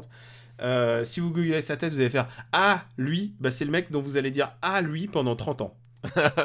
Ce mec-là, c'est un petit jeune et, euh, et il joue le, le jeune flic, euh, le jeune flic euh, facho, quoi. Et il est, il est brillant. Et bien sûr, ce film, je vous ai pas spoilé, et puis de toute manière, c'est une histoire connue. Si vous voulez, vous allez googler, euh, vous allez voir tout le déroulé du film. hein. Euh, ce qui est intéressant aussi, c'est que je l'ai vu dans une salle. Euh, c'est un film qui a fait un four, cinémato un four au box-office pour des raisons évidentes. Pour des raisons assez évidentes, j'imagine. ouais. personne n'a envie d'aller voir ça. Personne n'a envie d'aller voir euh, euh, sa propre histoire euh, en version pas glorieuse. Les gens préfèrent aller voir American Sniper. En France, personne va voir le film de Kassovitz sur le sur les grottes d'Ouvéa parce que parce que personne n'a envie d'entendre de parler de ça. Alors, Et- alors que moi, je l'ai vu. Et moi, je l'ai vu aussi, je l'ai vu Ben en voilà. salle et c'est pas du tout le pire film de, de Kassovitz, c'est même Non, plutôt- pas du tout. c'est Ouais. même super ambitieux d'ailleurs, mais on, on en reviendra quand on parlera des films des années 2010. Voilà, exactement. Euh, J'ai d'ailleurs oublié son nom à ce film d'ailleurs. le- Euh, c'est, attends, que je me rappelle bien. euh, je confonds tout le temps le, le- le titre de, de façon assez, comment dire, bizarre avec le- l'ennemi intime. Tu sais, je sais pas pourquoi le, Ah, titre. oui, ce C'est l'ordre et la morale. L'ordre Voilà. et la morale. Oui, voilà, Ouais. c'est pas un c'est pas un titre explicite, ouais.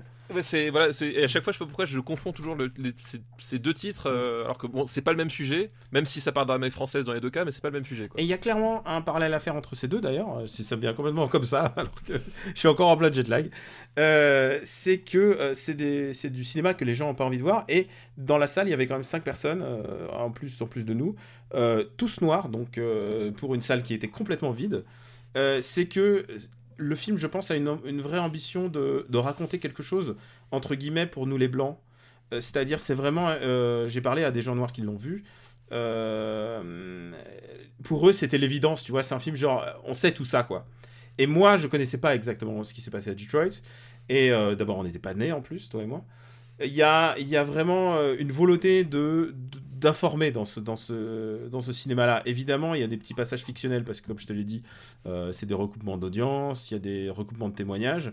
Bah, de toute façon enfin Et- euh, c'était déjà aussi un peu le cas avec Zero Dark Thirty c'est-à-dire Oui. que t'avais avais un côté hyper documenté euh, un côté euh, pédagogique mais à côté t'avais un côté romancé puis même des parties pris de mise en scène qui n'étaient pas ceux d'un biopic. Enfin, tu vois ce que je veux Mm. dire. Enfin, t'as, euh, t'avais- enfin, j'ai pas vu Detroit, mais dans, dans Zero Dark Thirty, t'avais, euh, t'avais clairement un, un parti pris euh, de, de, de faire une fiction avant tout, c'est-à-dire, tu vois, oui, c'est une histoire vraie, et euh, mais je veux faire un, un film de fiction en, en tant que tel aussi. Et ouais, c'est euh, c'est un film passionnant. Quoi qu'il arrive, quel que soit son avis, c'est un film euh, passionnant à voir en fait. Qui, qui nous informe aussi sur l'état des États-Unis aujourd'hui, euh, tout autant que celui de l'époque. Et, euh, et c'est clairement un film qui est destiné à toi et à moi. Un film pour. Le... Nous, c'est pas notre histoire. Et c'est aussi intéressant de, connaître, de, connaître cette partie, ou du moins une vision cinématographique de ça qui fait que la mémoire, euh, d'une certaine manière, la, mémoire euh, perdure. Et on n'est pas obligé de se retaper que les trucs euh, plein de bons sentiments sur euh, les filles euh, qui font des qui font la recherche spatiale euh, pour les fusées. Tu sais, euh, tu l'as vu ce truc avec Kevin Costner? Euh, non, ça me dit rien. Avec, euh, je pense que a- j'imagine qu'il y a Olivia Spencer euh, qui est toujours dans ces genres de trucs un peu plein de bons sentiments. Là, on est dans l'antithèse du bon sentiment. on est dans l'antithèse Oui. du bon sentiment à tous les Dans- moments. Dans l'histoire douloureuse, quoi. Ouais, on est dans l'histoire douloureuse. On est, c'est, l'inverse de Monsieur Batignolles. Ah, on est dans l'anti-batignol. On est, je te dis, on est dans le, on est dans l'ordre et la morale. Ouais, je vois, bah, je vois ce que tu veux dire. Je vois comment on, ça place on est dans, on est dans l'ordre et la morale. Voilà, je vous recommande vraiment d'aller le voir, Detroit. Euh, je suis pas sûr que, euh, allez-y un peu accroché quoi. C'est pas un, euh, on en parle, on repense à la première liste. Ce n'est pas un bon film pour une première date. Quoique moi, comme dit, euh, Trainspotting, euh, c'est passé finalement. Ouais, ça passe ou ça casse. C'est pas mal. c'est aussi une manière de tester ton couple dès le début. Donc voilà, Detroit de Catherine Bigelow, je vous le recommande fortement. Euh, ça a été un, un highlight de, de mon séjour aux États-Unis. Eh bien, écoute. De toute façon, moi, je, je voulais le voir, donc. euh, non, mais je sais que tu vas le voir et tout manière. Je sais que de toute manière, tu tu t'affrontes du, du cinéma parce que tu as besoin de. Je sais, je sais, mais tu, tu- tu fais ça tout pour le bien de l'émission. Mais je fais ça pour le bien de l'émission, mais même, je, je crois que j'aime ça, Daniel. Je- je- Oui, C'est- vrai que si tu fais. T'as pas commencé genre hier. non, Je, peut Non, mais, je pense que, je pense que tu, tu aimais le cinéma avant. euh, je, vais, je vais raconter l'anecdote. C'est un soir, euh, on, on- on était sur RTL 9. Et on, What? on- on- Alors, non, mais RTL 9, euh, c'est une chaîne que j'adore parce qu'il passe du cinéma. Oui. Et il passe de tout. C'est-à-dire que tu peux te taper Sharknado 3 et juste derrière, euh, t'as Midnight Express, tu vois. Oui, oui, c'est vrai qu'ils ont une playlist vraiment. très- Alors, bon, le, problème de, de RTL 9, c'est que tu te rends compte au bout de deux mois qu'ils ont que un, un stock de, de 40 films et qu'ils passent tout le temps les mêmes. Mais bon, euh, dans l'idée, c'est que tu vois quand même des films. Et on était tombé euh, sur Green Lantern. Ah, Voilà. Ah, Avec bah, le- avec euh, réalisé par un grand réalisateur quoi. Enfin, Voilà. Et, pas un et grand avec, réalisateur. et avec Ryan Reynolds. Et, voilà. Et, et donc, et ma femme qui, qui, qui, qui commence à regarder les, les 20 premières minutes et qui se lève et qui, qui dit Ouais, je vais me coucher. Pourquoi tu continues de regarder ça? Et, et je crois que la réponse, elle était là c'est bah, c'est un film, j'aime regarder des films. Oui.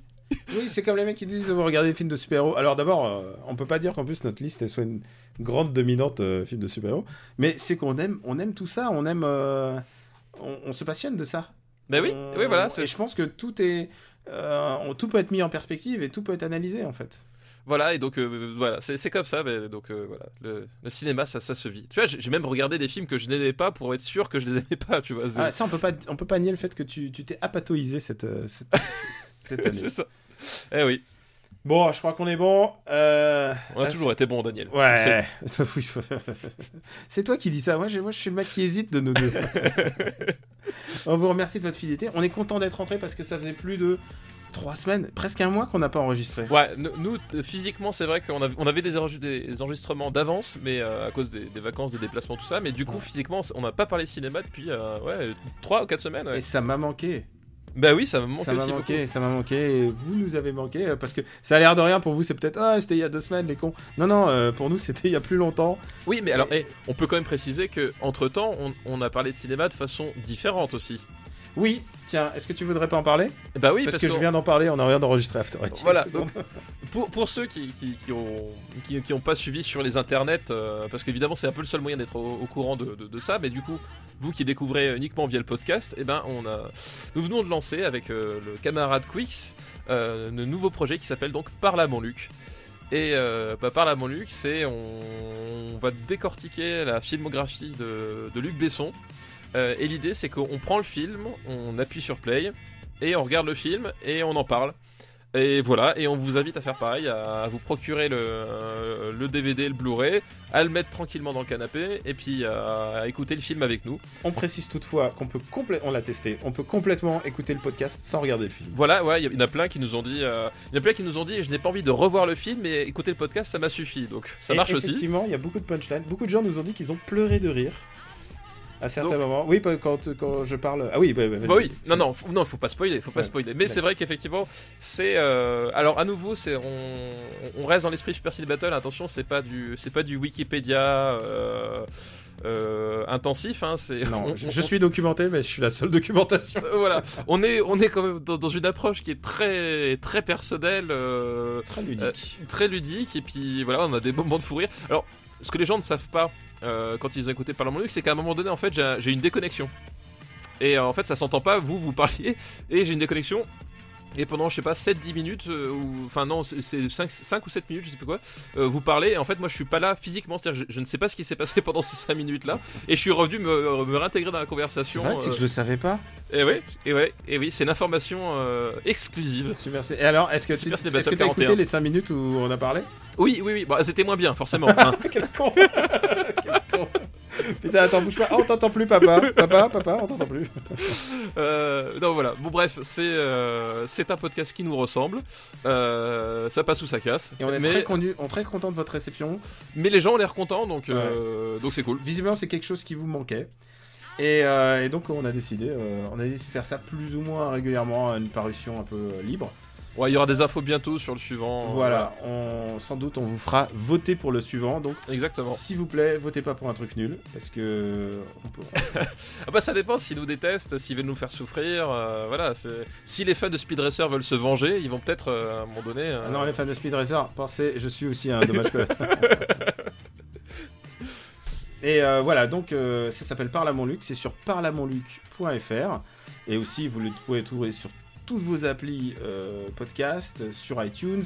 N'hésitez pas à lui mettre euh, peut-être des, des étoiles, la même chose que supercinébattle.fr, parce que c'est le meilleur moyen qu'on se fasse connaître. On est très content pour un nouveau podcast d'avoir eu autant de buzz. On est passé chez Antoine Decaune. Oui, on est passé à France Inter quand On est passé à France Inter et nous, nous avons été tweetés par quelqu'un qu'on aime beaucoup et qu'on a cité déjà plusieurs fois dans, dans le Ouais, podcast. tout à fait, tout à fait. Savoir Ovidi. Voilà, euh, Ovidi, donc qui, euh, que je vous invite une fois encore. Je crois que je l'ai déjà dit plusieurs fois, mais je vous invite encore une fois à lire euh, son blog. euh, qui est vraiment super intéressant et qui est euh, enfin c'est une, personne euh, tout à fait euh, tout à fait formidable et qui a apparemment euh, si, si ce n'est aimé au moins écouté par la Montluc. Elle, elle veut qu'on fasse Jeanne d'Arc. Je sais pas si on de. Ah elle veut qu'on fasse Jeanne d'Arc Ouais. Ah non, c'est Ouais, Jeanne d'Arc, c'est. Jeanne Jeanne d'Arc, c'est. Tu sais que j'ai claqué plus de 100 euros de bouquins là en. 100 euros de bouquins euh, écrits par Luc Besson là. et Oui, que c'est je- ça. En je plus, écrit par Luc Besson, quoi. Ouais. Bon, ça aurait pu être pire. Ça aurait t'aurais pu claquer 100 euros de bouquin écrit par Joan Sfar, tu vois. euh, quelque part, tu t'en tires bien. Putain, putain, on a, on a nos amis. Donc vous pouvez retrouver le, le master list de Super Ciné Battle sur le site officiel. Euh, et puis je crois, que- je crois qu'on a, on a tout dit. Euh, Stéphane, où peut-on te retrouver vite fait? Eh ben, écoute, euh, au détour sûrement d'After Eight, sur Parle à mon Luc, euh, sur Gamecult, euh, voilà, où j'ai eu beaucoup d'activités euh, pendant tout le mois d'août. C'est vrai, t'es- toi t'es celui qui a travaillé chez Gamecult. Oui, j'ai. Parce que moi il m'envoie des cacahuètes. Hein. Euh, non, non, ben moi, voilà, je sais pas pourquoi, ils, ils avaient besoin de moi ce, ce mois d'août, donc euh, voilà, j'ai fait pas mal de choses pour eux ce, ce J'ai mois besoin de d'août. talent, c'est tout. Ouais, voilà, je sais pas pourquoi ils m'ont appelé du coup. hein. Et puis voilà, puis c'est déjà pas mal. Puis sur Twitter, @gkpluginbaby et Sens Critique, toujours euh, plugin papa. Et euh, bah moi c'est Camille Robotics sur Twitter et donc After Eight, Super Ciné Battle. Je- on a repris aussi MDR, donc euh, voilà, voilà pour les podcasts. Et euh, Dash aussi avec mes compères Greg et Pouillot sur Gamecult qui revient aussi et on risque de d'en faire plusieurs puisque il y a le Tokyo Game Show qui arrive. Ah bah oui, c'est vrai. Et ouais. Le fameux TGS. Ah là Ah. là, si seulement tu pouvais te téléporter avec nous. Bah ouais, je sais bien. À dire qu'on s'est rencontrés là-bas, Daniel. C'est vrai, on s'est rencontrés. On C'est pas un truc le plus romantique. T'es un peu mon, je suis un peu ta Scarlett Johansson, Mais tu es un oui. peu mon Bill Murray en fait. Exactement. Le Lost in on s'est rencontrés à Tokyo. hein. C'est vrai C'est vraiment ça. Un Ouais. karaoké. Et ouais. Et ouais. Vous savez tout maintenant. Voilà. Euh, on vous remercie encore de nous suivre et euh, d'apprécier l'émission. On compte sur vous, sur votre bouche et oreille, et on vous embrasse très fort. Ciao à tous.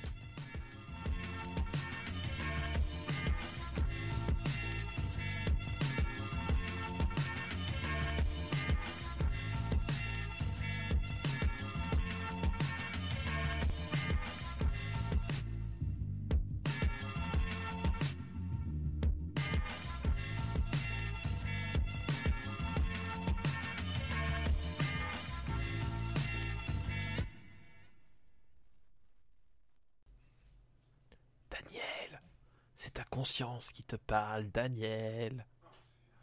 Tu as fait de mauvaises choses, Daniel. Tu ne peux pas t'en tirer comme ça. Il va falloir que tu payes, Daniel. Je t'entends, hein. Oh merde, c'est vrai ah, Je pensais que t'allais découvrir ça au dérush. Tu disais quoi avant? Ah bah tu verras. Je suis retapé, superbe. Ah, tu sais ce que j'avais dit comme idée euh, dans- en, conduisant pendant longtemps, euh, donc à travers les États-Unis. Euh, Dis-moi. Je me suis dit, il faudrait qu'on fasse super président battle, le meilleur président de la 5ème République. Ce serait très très bien, effectivement. Franchement, ça serait pas bien. Ça me permettrait un peu de bitcher sur euh, Sarkozy. Exactement. Ah, ou, alors, mais ou alors, on les considère qu'à partir du moment d'un certain, d'un certain âge, je sais pas. ah non, non, mais c'est non, mais c'est c'est une bonne idée, je suis pas président Battle.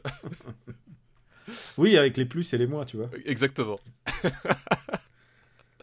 très bon.